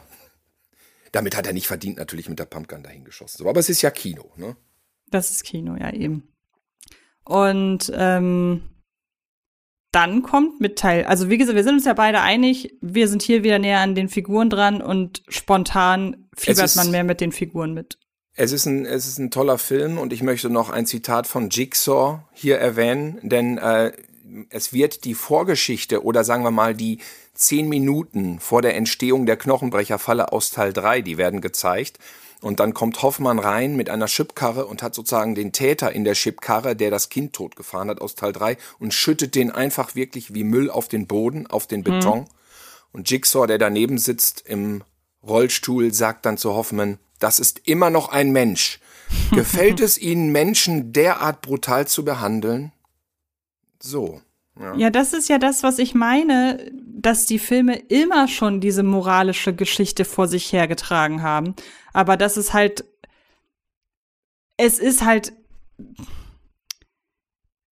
es ist halt manchmal doch wesentlich mehr Vorwand oder mehr vorgeschoben als in anderen Fällen. Also nur so ein Satz, finde ich, legitimiert oder kann überhaupt nicht dazu animieren, das Verhalten in irgendeiner Form zu legitimieren. Also wir sind uns ja einig, auch Saw X. Nein, kann es nicht. Also auch Saw X legitimiert das nicht, aber wenn der eine Film versucht, mit Hilfe eines Satzes da so eine moralische äh, Ambivalenz reinzubringen und der andere Film geht wenigstens dazu über, zu sagen, hey, ich erzähle hier die Geschichte eines Betrogenen. Also da ist so ein Satz schon fast unfreiwillig komisch, muss man ja, sagen. Ja, ja, ist ich natürlich sehe ich. Aber du hast recht, also es ist es ist so ein Satz in die Fresse. ja. Die wollten ja schon den sechsten in 3D drehen, das haben sie aber wohl dem Grutert, dem Regisseur, erst eine Woche vor Drehbeginn gesagt. Der ist dann komplett ausgerastet und haben es mit 3D sich irgendwie wieder geklemmt. Oh. Ähm, aber ich glaube, der Film ist der Beweis dafür, dass zumindest Teil 5 nicht so gut ankam, weil er hat nur noch 27 Millionen weltweit eingespielt und ist damit tatsächlich der zweiterfolgloseste, obwohl es eigentlich einer der besten ist. Aber das Publikum hatte dann offensichtlich wohl die Schnauze voll und deswegen ist Saw 6 so ein bisschen unter Ausschluss der Öffentlichkeit gelaufen, muss man sagen.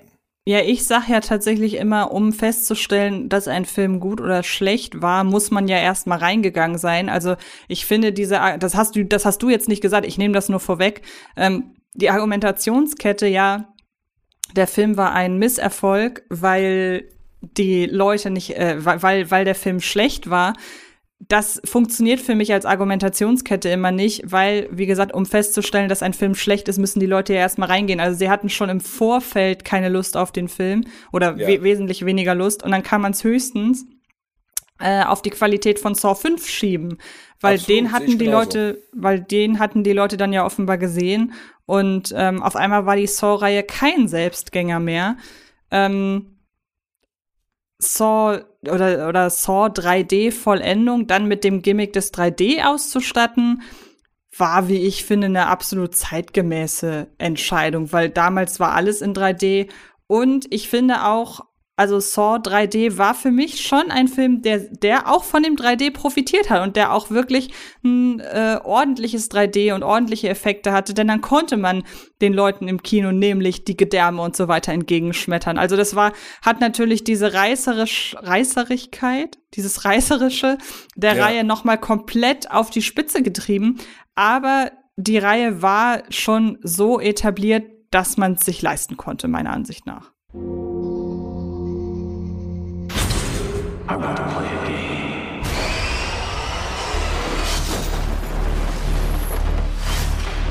Since the beginning, you have watched others suffer. Now it is your turn to play. The last piece of the puzzle is you.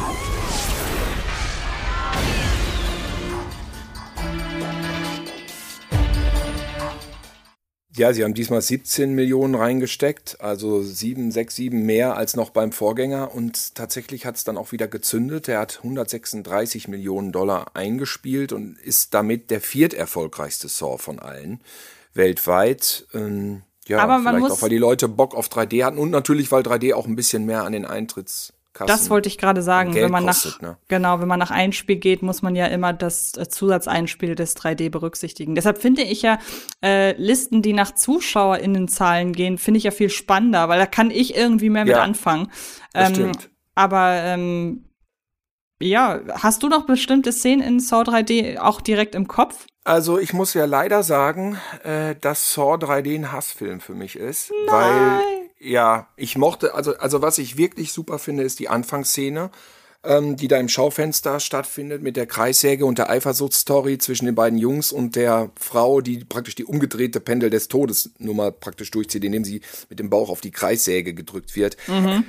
Ich finde, der Film hat, der hat keine gesellschaftlichen Subtexte. Es ist wie so ein Wetten, das der Widerwärtigkeiten. Es ist wie so eine riesen Eventmaschine und unglaublich aufwendigen Todesfallen, die komplett wirklich gar gar keinen Funken Realität mehr in sich tragen. Das kannst du nicht organisieren. Da brauchst du wirklich, das ist ja ein Disneyland der Foltermethoden da. und es sind auch unglaublich viel. Also die, die jegliche Story wird komplett erschlagen, weil da irgendwie gefühlt doppelt so viele Leute ums Leben kommen, auf unfassbar grausame Art und Weise. Es war ja auch beschlagnahmt. Der Film war verboten tatsächlich in Deutschland, ist dann aber irgendwie nach einem Jahr wieder freigemacht worden. Ja, mir gefällt das irgendwie, dass die Rassisten da zersägt werden, Chester Bennington als Fascho. Ähm, die, sagen wir mal, die Fallen sind fantasievoll und sehr unterhaltsam.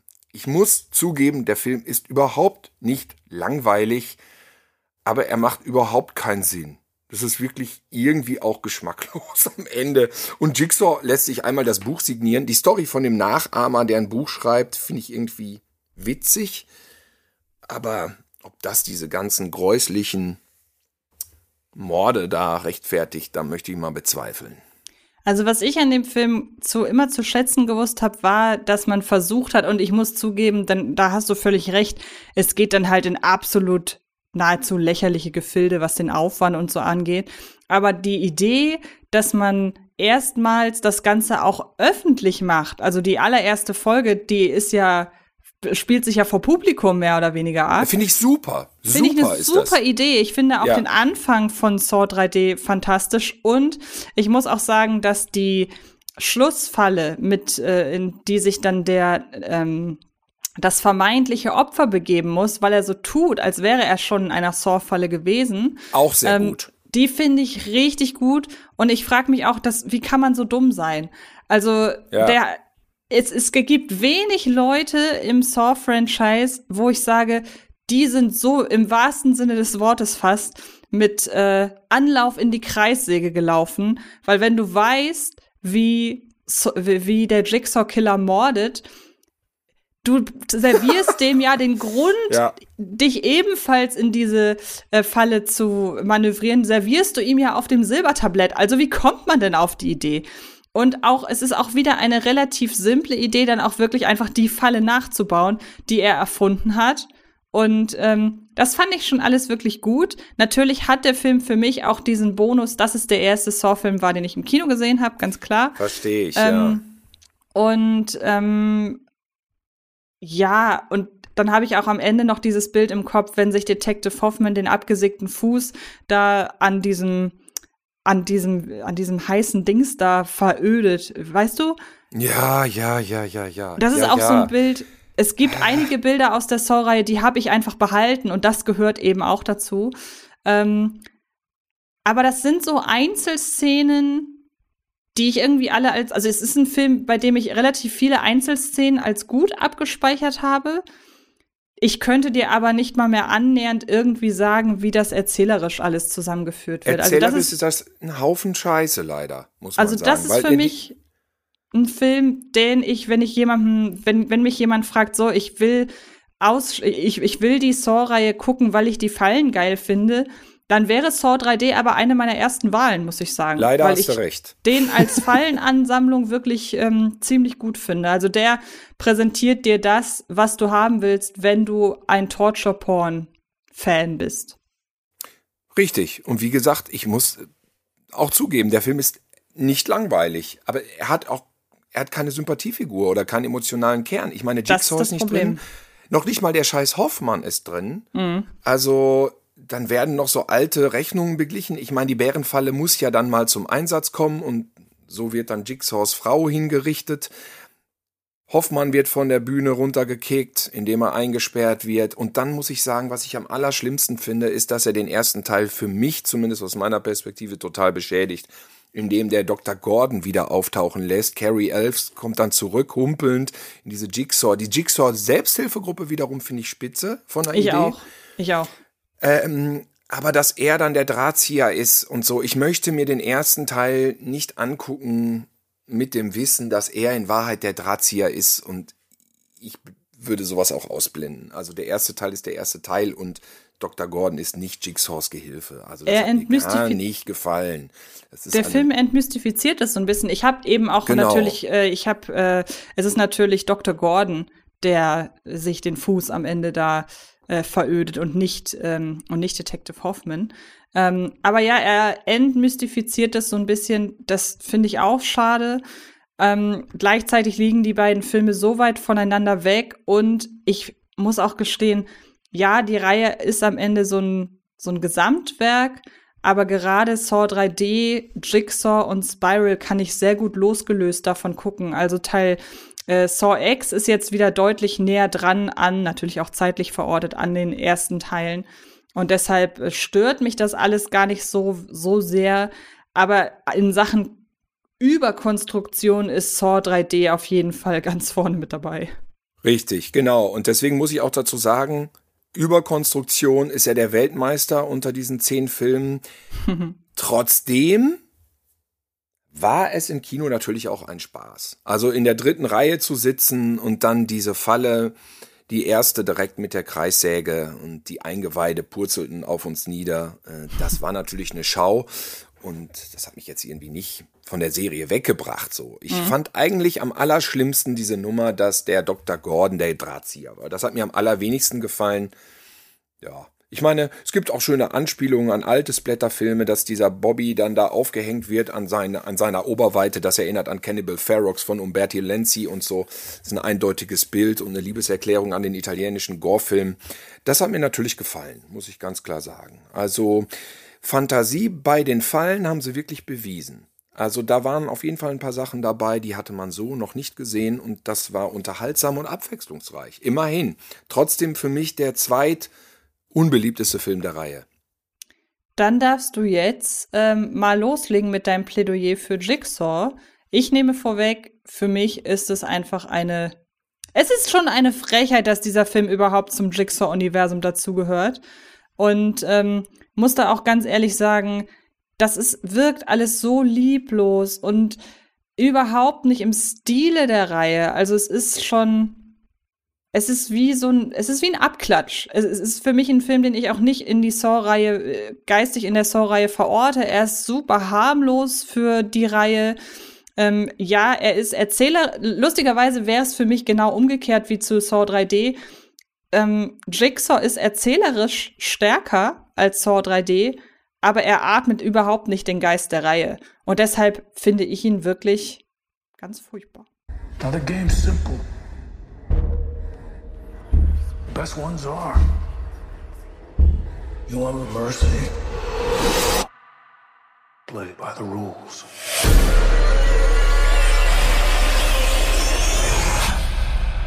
Any identification on the victim? Puzzle piece. But Jigsaw has been dead for 10 years. It's not him. Can't be. This was on the body. The truth will set you free. Also äh, der Jigsaw ist meiner Meinung nach ein wirklich spannender Thriller, der sich diesem Mythos bedient, den man damals, als man ins Kino ging, ja schon irgendwie sieben Jahre hinter sich gelassen hat und alles auch nicht mehr genauso wusste. Das ist auch der Zustand im Film selbst. Der Jigsaw ist zehn Jahre tot und irgendwie passieren Sachen in seinem Sinne und wir bewegen uns in einer neuen, anderen Realität, aber immerhin in der Realität und nicht in diesem konfusen Konstrukt von Saw 7, sondern sagen wir mal so, gefühlt ist das nach Saw 1 oder so. Mehr ist da vielleicht nicht passiert. Ähm, und dann wusste ich zu dem Zeitpunkt, wo ich jetzt die Kinokarte gelöst hatte, auch gar nicht, ist Tobin Bell dabei oder nicht. Und das tut dem Film auch gut, weil man jetzt wirklich nicht weiß, was auf einen zukommt. Es sieht alles nach Jigsaw aus, ist das, ist das nicht. Und es löst sich, finde ich, für sich, wenn man es auf einen Film beschränkt, wirklich zufriedenstellend auf. Was ich sagen muss, was er von Teil 4, 5 und 6 mitnimmt, ist die komplett übertriebene, konst konstruierte Auflösung. Da wäre ein bisschen weniger mehr gewesen, einfach weniger Konstruktion, vielleicht ein paar Verschwörungsaktionen weniger vom, vom Mörder, Mörderin. Ich möchte euch die Stimmung nicht nehmen, falls ihr das, falls die Spannung nicht nehmen, falls ihr das tatsächlich noch nicht gesehen habt. Ähm, Dramaturgisch kupfert er am ehesten an Teil 1 ab, nimmt verschiedene Figuren, von denen man nicht weiß, wer ist der Mörder, wer ist der Täter. Also dieses Whodunit tritt da ganz stark in den Vordergrund. Und ähm, der Film hat netto 85 Minuten und die zieht er wirklich durch. Und das Ende ja ist übertrieben, aber finde ich gut gemacht. Ich mag auch die, äh, die Herangehensweise, dass du diesen fiesen Keller austauscht gegen so eine Scheune, was dann so an altes Blätterfilme erinnert. Ne? So Freitag der 13. Scheune auf dem Lande, so das gefiel mir auch, das auf einer Farm spielen zu lassen. Also ich mag den sowohl optisch als auch vom Drehbuch, finde ich den für sich genommen. Wenn man den als Hommage an die Saw-Serie betrachten möchte, finde ich den sehr gelungen. Und deswegen okay. äh, für mich absolut kein Totalausfall. Im Kino selber war ich auch so, naja, war okay. Jetzt bei der Nachbetrachtung, vor allem nach Saw 7, hat er mir tatsächlich besser gefallen als damals. Der ist bescheiden, ja. Ja, bescheiden. Er ist bescheiden, ist ein sehr ist guter Begriff. Ja, ja. Ähm, man kann ihn vielleicht wirklich eher als Hommage sehen. Da wäre ich dann bei dir. Aber wenn ich eine Saw-Hommage sehe oder wenn ich mir eine Saw-Hommage angucke, dann, dann will ich eben auch das Blut spritzen sehen. Dann will ich mir zwischendurch die Hände, ähm, dann, dann will ich mir zwischendurch die Hände vor die Augen halten. Und ähm, es Aber ist so alles. harmlos ist er nicht, du. Ach, ich finde schon. Ich finde ihn wirklich wahnsinnig harmlos. Also vielleicht war ich zu dem Zeitpunkt auch schon wesentlich hartgesottener. Aber nein, ich bin bei Jigsaw leider komplett raus. Ich bin dafür, lustigerweise, wieder drin bei Spiral. Jigsaw? Wait, I thought the Jigsaw killer was dead. He is. Jigsaw copycat. This is gonna go sideways fast. I need everyone on this case! He could be anyone. He could be anyone. We're gonna tear this city apart. Hello, Detective Banks. When was the last time you saw your father?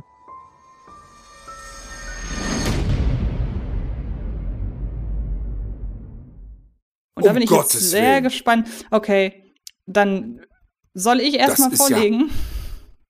Ja, ja, für mich, ja, bitte. Ja, also bei Spiral ist es so, jetzt schließe ich nämlich den Kreis zu dem, was ich zu Beginn des Podcasts gesagt habe. Ich habe zu Beginn des Podcasts ja den Begriff Trash Appeal äh, in den Mund genommen, weil ich finde, dass man die Saw-Reihe ohne dieses Bewusstsein dessen, wie konstruiert alles ist und ohne das Bewusstsein, dass es ein Stück weit diesen Trash-Appeal hat, inszenatorisch und vor allen Dingen erzählerisch, ähm, dass man die, wenn man sich dessen bewusst ist, dann weiß man die Reihe besser zu nehmen.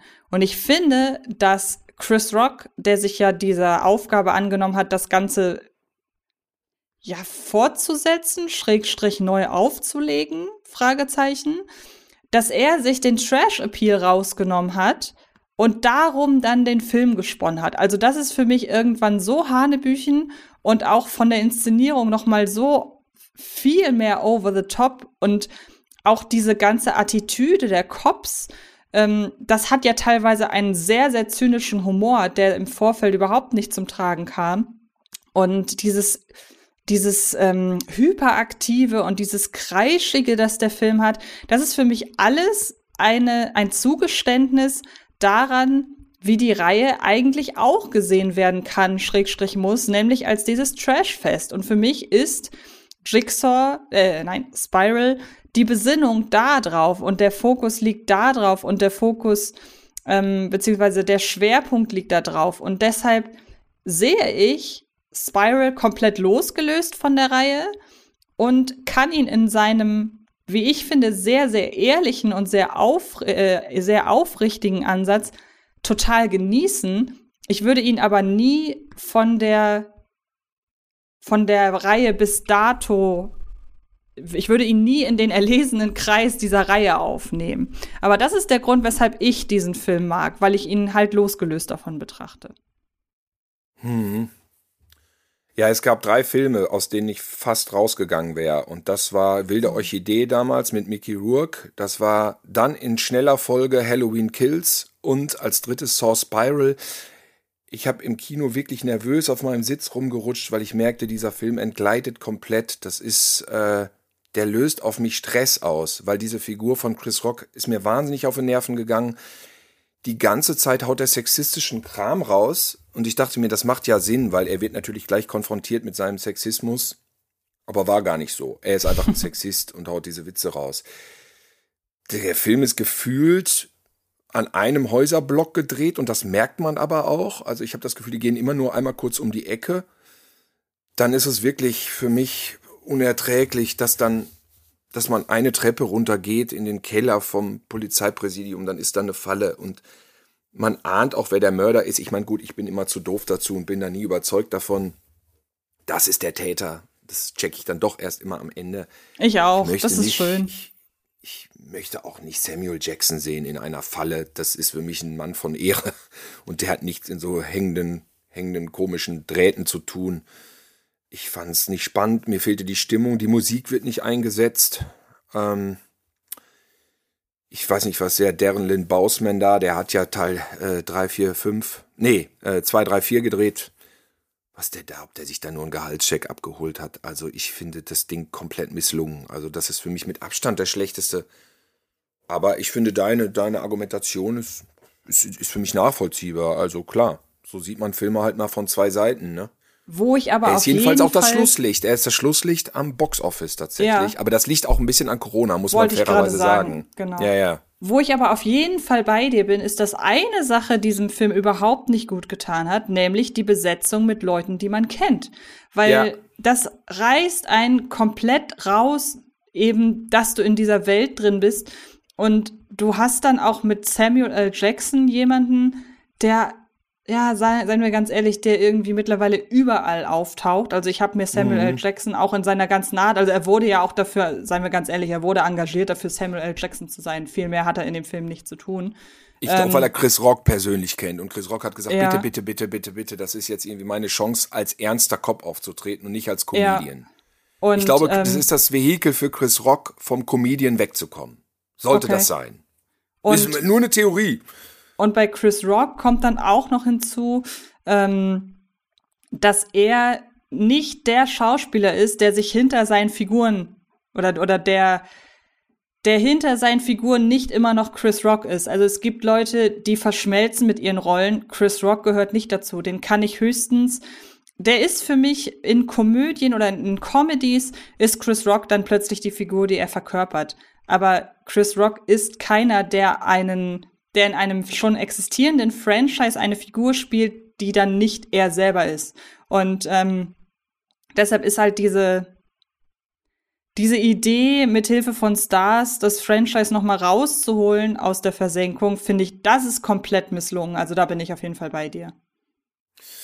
Ja, weil Saw ist am Ende doch mehr John Kramer, als man meint einfach. Und Mhm. äh, das ist das, das ist das auch das, was ich sage. Es geht nicht nur um die Brutalität, es geht auch um den Subtext. Und obwohl das so sehr übertüncht wird von diesem ganzen grellen Spektakel, ist das einfach nicht zu vernachlässigen. Ja. Und das beweist das im Endeffekt. Das beweist vor allem Saw X, denn bei dem wären Ja, wir jetzt angekommen nach dieser ganzen Reise. Und ähm, wir haben ja schon im Vorfeld was über Saw X gesagt. Ähm, es geht eben darum, dass John Kramer nach Mexiko fährt, weil er davon hört, dass da eine experimentelle Krebsoperation. Ich glaube, wir sollten noch mal vielleicht könnte es sein, dass wir jetzt ein wenig spoilern.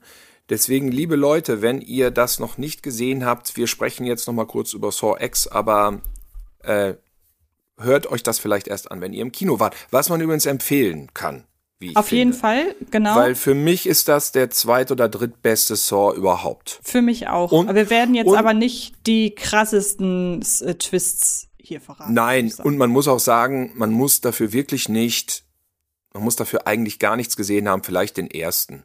Das würde Genau. the- theoretisch reichen, Ja. äh, um so ein bisschen zu wissen. Aber noch nicht mal den gesehen zu haben, wäre Pflicht, weil du, man kommt auch so in den Film rein tatsächlich. Das stimmt. Denn es geht darum, dass wir John Kramer dabei folgen. Er ist äh, krebskrank, hat vom Arzt gesagt bekommen, dass er nicht mehr lange zu leben hat. Er erfährt aber von einer experimentellen Krebstherapie, Schrägstrich Operationsmethode in Mexiko. Er ähm, bewirbt sich für dieses, für, für diese OP und wird genommen. Daraufhin reist er nach Mexiko, muss dann aber leider feststellen, dass er Scharlatan aufgesessen ist und ähm, die einfach nur mit seiner Hoffnung auf schnelle Heilung gespielt haben. Und ähm, daraufhin besinnt er sich darauf, dass er ja jemand ist, der Leute, die Böses tun, in Fallen steckt und ähm, dann macht Jigsaw Jigsaw-Dinge. Ach, ich habe es ein bisschen genossen, weil ich fand den Aufbau so toll. Man vergisst fast, äh, dass man sich in einem Horrorfilm betrifft, äh, befindet oder in einem Splatterfilm, weil das erstmal die Geschichte erzählt von einem in die Jahre gekommenen seriösen Herrn, der versucht, sich irgendwie abseits von Krankenversicherungen das Leben zu verlängern und wie praktisch in Kur fährt gefühlt. Ein Land, was mit Kamerafiltern etwas in ein angenehmes Abendlichtgelb getaucht wird. Ja, dass das heutzutage Mexiko. immer noch gemacht wird. Also da muss ich auch sagen, das ist fast mein größter war, Schwachpunkt an dem Film. Ja, war ein bisschen platt, aber das nehmen wir wahr und sonst glaube ich kein Mensch. Ja. Und dann versinkt man so in diese schönen Gespräche, die er führt. Und da muss man sagen, ich habe diesen Tobin Bell noch nie so emotional und so berührend erlebt. Ja, der spielt also, es schon wirklich gut. Also endlich darf er mal wirklich seine Figur auch auskosten in dem, was sie ist. Ja, genau. Und dieser Aufbau, äh, dieser Hoffnung und ich hatte die Story vorher nicht gelesen. Ich wusste nicht, was da jetzt auf mich zukommt und wurde sozusagen mit ihm zusammen äh, verarscht und ich fühlte mich erinnert auch, das ist so ein Subtext an Sachen, die man zu schnell anklickt im Internet. Ähm, ja, äh, dann dachte ich so, ach so, das ist jetzt das Ding, ja. Äh, aha, und dann wacht man wirklich auf aus so einem Traum, sag ich mal, oder aus so einer Idealvorstellung von, jetzt wird alles gut. Und dadurch entlädt sich auch einfach die Wut auf die anderen Bösen, sage ich mal. Und man hat dann ja, so ein Gefühl wie bei so einem Actionfilm mit Charles Bronson. ja, die haben sich jetzt mit dem Falschen angelegt. ja, es gibt ja sogar den sehr schönen Satz im Film, von allen Leuten auf der Welt haben ausgerechnet sie sich äh, John Kramer ausgesucht. So Epic Fail heißt es im ja, Original. Also ja. das ist schon, ist schon sehr schön. Ähm, was ich so ein bisschen, ich habe mir im Vorfeld so ein paar Reviews durchgelesen und ähm, ich finde es da interessant, wie verzerrt mal wieder die Wahrnehmung ist. Also es heißt dann teilweise, ja, in der ersten Stunde passiert ja überhaupt nichts. In der ersten Stunde hat man nur dieses Charakterdrama. Und genau unter zur Hilfenahme dieser Reviews habe ich nämlich sehr penibel auf die Uhr geguckt. Die allererste Falle, egal ob sie nun Vorstellung ist oder nicht, kommt nach zehn Minuten. Also wir haben schon ja, mal das, ja, wofür genau. man in einen Saw-Film geht, kriegen wir nach zehn Minuten präsentiert. Und man kann das für einen cheap äh, Trick halten, dass man sagt, ja, aber die findet ja nur in der Vorstellung statt. Ja, aber sie findet statt. Punkt. Ja, Und. Ähm, dann hast du die Auflösung, dass das Ganze ein Betrug war, hast du nicht nach einer Stunde, du, du, sondern du hast sie nach einer halben Stunde. Und von einem Klar. Film, der ein und eine Dreiviertelstunde dauert, oder nee, knapp zwei sogar, der ist ja wirklich relativ lang, nach einer halben Stunde dann zu merken oder dem Film eine halbe Stunde Zeit zu geben, dafür diese, diesen Charakter einzuführen, das finde ich völlig in Ordnung. Also es ist absoluter Quatsch, wenn in Reviews steht, ja, äh, die Hälfte des Films ist ja nur Charakterdrama. Nein, das ist Bullshit. Nach einer halben Stunde ist diese Charakterdrama-Erzählung im Zentrum abgeschlossen und dann folgen wir Jigsaw nämlich bei, dabei, wie er das macht, wofür er bekannt ist. Und das finde ich vom Aufbau her völlig legitim und es hat ja bei uns beiden auch genau das ausgelöst, was wir jetzt schon mehrmals hier gesagt haben, dass wir nämlich plötzlich dabei waren und dass wir plötzlich an Jigsaws Seite waren ohne ihn jetzt als Held zu verehren, um Gottes Willen. Aber auf einmal, weil das, was die Reihe immer schon versucht hat, mit ihrem moralischen, mit ihrer moralischen Ambivalenz, das hat hier halt total gezündet. Ja, und wenn du das mit dem zweiten Teil vergleichst, da ist das übrigens ähnlich, dass die erste Falle erst nach 40 Minuten kommt. Bei, bei Saw 2. Und der Film geht auch zwei Stunden. Mhm. Das dauert nämlich auch erst. Ich glaube, nee, ganz am Anfang ist dann auch Donny Wahlberg da irgendwie, kriecht durch den Keller und haut sich irgendwie auf den Fuß. Da war auch irgendwie was. Aber das ist ähnlich. Und mhm. ja, ich weiß nicht, die Leute, ich verstehe nicht, wieso man das es gibt doch so Learnings über die Jahrzehnte, wie ein Drehbuch aufgebaut wird und wie eine Emotion ja. funktioniert, indem du die ZuschauerInnen natürlich fesselst an die handelnden Charaktere und warum überhaupt die zweite Hälfte dann so gut ist. Das liegt ja nur an der ersten, indem du die Geschichte einfach in Gänge setzt.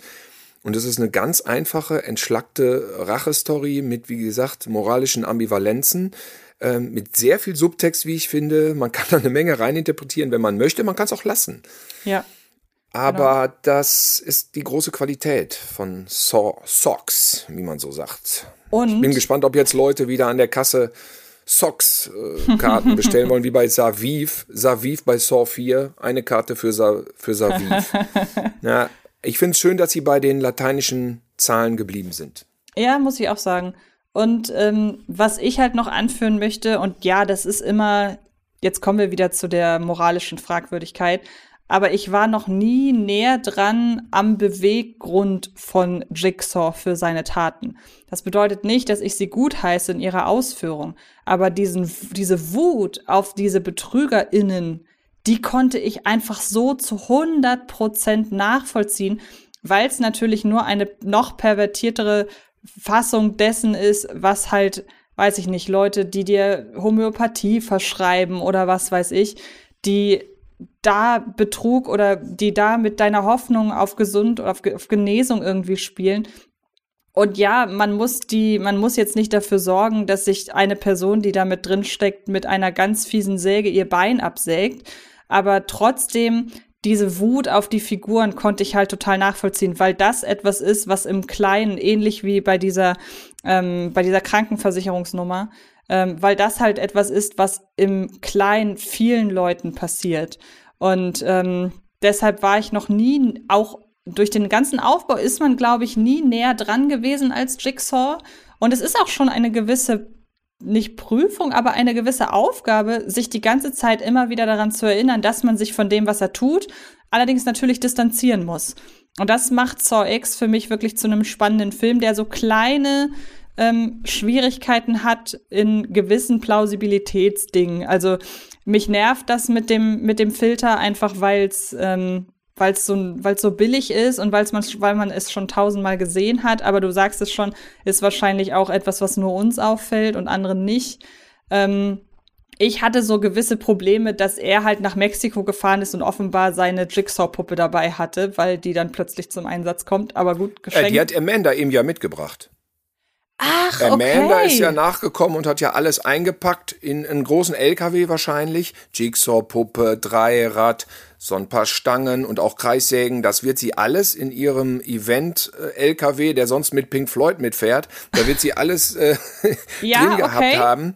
Ist dann nach Mexiko gefahren, das ist die Backstory, die nicht im Film verhandelt wird. Mhm. Und da hat sie alles ausgepackt und da haben die dann die Fallen aufgebaut. Also okay. das ist schon, die Puppe ist auch immer da, finde ich auch interessant da muss ich nochmal sagen, bei Saw 7, wie die Puppe inszeniert wird, die kommt dann plötzlich durch so ein Fenster gescheppert und so. Irgendeiner muss diese ganzen Puppen ja auch bedienen. Also das es müssen auch bei Saw 5 noch viel mehr Komplizen dabei gewesen sein, die so Bühnentechniker sind und Puppen animieren, Licht aufbauen, damit die Fallen auch gut aussehen.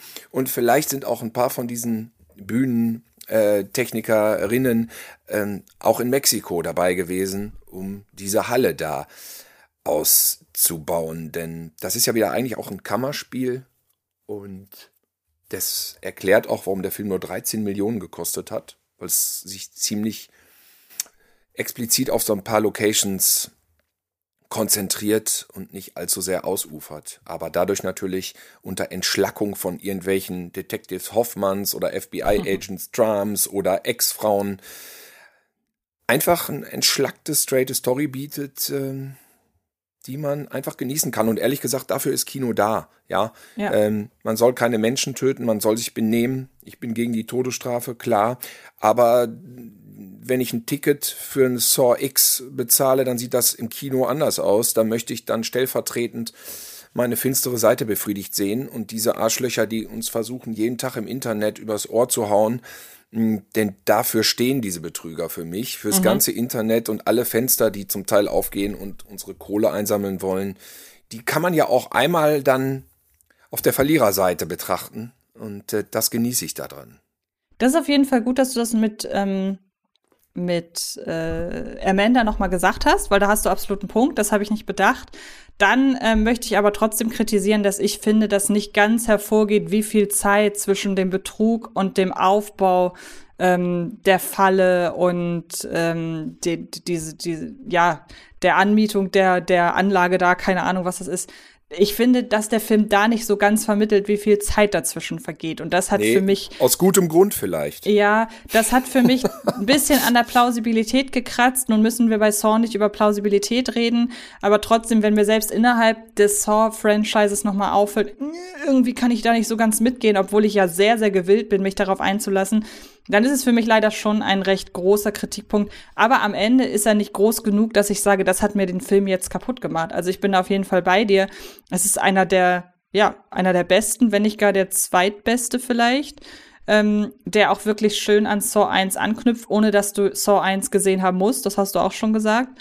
Und ähm, den du auch nicht vor, also ich kann mir auch vorstellen, dass Leute sich den Film angucken und sagen, ich muss jetzt aber gar nicht die Reihe weiter gucken, sondern wirklich diesen Film geschlossen ja, genau. für sich sehen. Und das kann man gut machen. Und ähm, deshalb bin ich wirklich froh, dass äh, man sich entschieden hat, mit Hilfe von Jigsaw ähm, das Franchise noch mal rauszuziehen aus der Versenkung und ähm, ob man den Film jetzt noch mal fortsetzt oder nicht, also ich brauche es wie gesagt nicht. Wenn es ein gutes Drehbuch gibt, ja, warum nicht? Wir haben, wurden ja jetzt von Saw X gut überrascht. Aber schauen wir ja. mal. Also für mich ist das wirklich ein schöner, runder Abschluss. Aber bei Horrorfilmreihen, die zehn Teile haben, von einem Abschluss zu sprechen, ist immer sehr riskant. Aber im Großen und Ganzen, ja, sind wir beide, wie man hören kann, sehr zufrieden. Total. Und jetzt wird die Serie im nächsten Jahr tatsächlich fast 20 Jahre. Das 20 Jahre vermittelt sich, wenn man das Bonusmaterial vom ersten Saw guckt und sieht, dass es in 4 zu 3 ist, dann weiß man, mhm. wie ja. viel, sagen wir mal, wie viel Blut seitdem durch den Rhein geflossen ist. Und ähm, ja, von meiner Seite, ich bin tatsächlich durch das Rewatch doch noch ein bisschen mehr Fan geworden. Schön. Und mag es so, wie es ist. Es fordert mich auch heraus, weil es mich dann doch am Ende etwas überfordert. Meine Lieblings-Saw-Filme kann ich sagen, an erster Stelle ist bei mir natürlich der erste, weil es das Original ist und alles entworfen hat. Und ich finde immer, alle Reproduktionen stehen dem Original hinten dran, weil sie einfach sich auf Ideen beziehen, die es schon gibt. Und ähm, ja. deswegen mag ich den ersten am liebsten. Und dann kommen irgendwie Saw 6, Saw 3 und Saw 10. Diese vier sind meine absoluten Lieblingsfilme. Allerdings sind die nicht unbedingt alle so losgelöst zu schauen. Da hast du recht. Aber man kann unseren Podcast ja zum Anlass nehmen, sich die Reihe nochmal anzuschauen. Man muss natürlich sagen, ähm, erkundigt euch, wo ihr euch die Filme beschafft. Denn in Deutschland sind viele Filme nach wie vor nicht ungekürzt erhältlich. Ähm, Im Ausland, Stichwort Österreich, ist ja für Horrorfans immer ein ganz guter, ganz guter Anlaufpunkt. Also wenn ihr euch entscheidet, ähm, euch der Reihe nochmal anzunehmen, dann erkundigt euch, wo ihr das Ganze bekommt. Jo. Als letztes möchte ich dich fragen, was deine Lieblingsfallen sind. Ähm, Hast du dir Gedanken gemacht? Ja, natürlich, natürlich. Und ich bin danach gegangen, welche Motive von den Fallen ich noch am ehesten im Kopf habe. Also natürlich ist die erste Falle mit dem ähm, Fußabsägen, das ist so mit der Ursprung von allem. Und ich habe ja schon gesagt, ich mag diese nicht um die Ecke Denkfallen. Also das ist irgendwie so die Quintessenz dessen, was Saw und auch äh, John Kramers äh, moralische Gedankengänge, was das so am meisten einfängt. Ähm, ich mag aber auch die Falle, habe ich ja schon gesagt, die, wo dem einen die Augen und dem anderen der Mund zugenäht wird. Ich finde das auch in seinem Gedankengang sehr simpel und ähm, habe nie darüber nachgedacht, dass unter diesen Voraussetzungen ja keine Kommunikation möglich ist.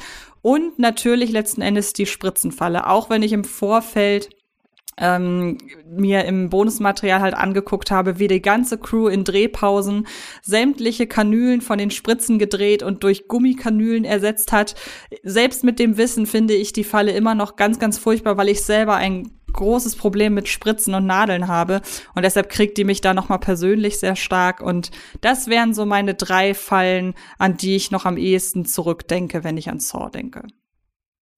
Ja, sind wir gar nicht so weit auseinander. Ich würde sagen, für mich auf Platz 5 ist dieses Wer opfert mehr Fleisch, weil ich mhm. das eben auch nachvollziehbar finde. Es muss einfach sein. Ich habe jetzt beim Rewatch gemerkt, als ich bei Teil 6 angekommen bin, da wurde eine Falle erklärt, die habe ich zwei, dreimal zurückgespult, weil ich nicht mehr gecheckt habe, was jetzt gemacht werden muss und wie er, warum er jetzt zerdonnert wird zwischen zwei so Balken.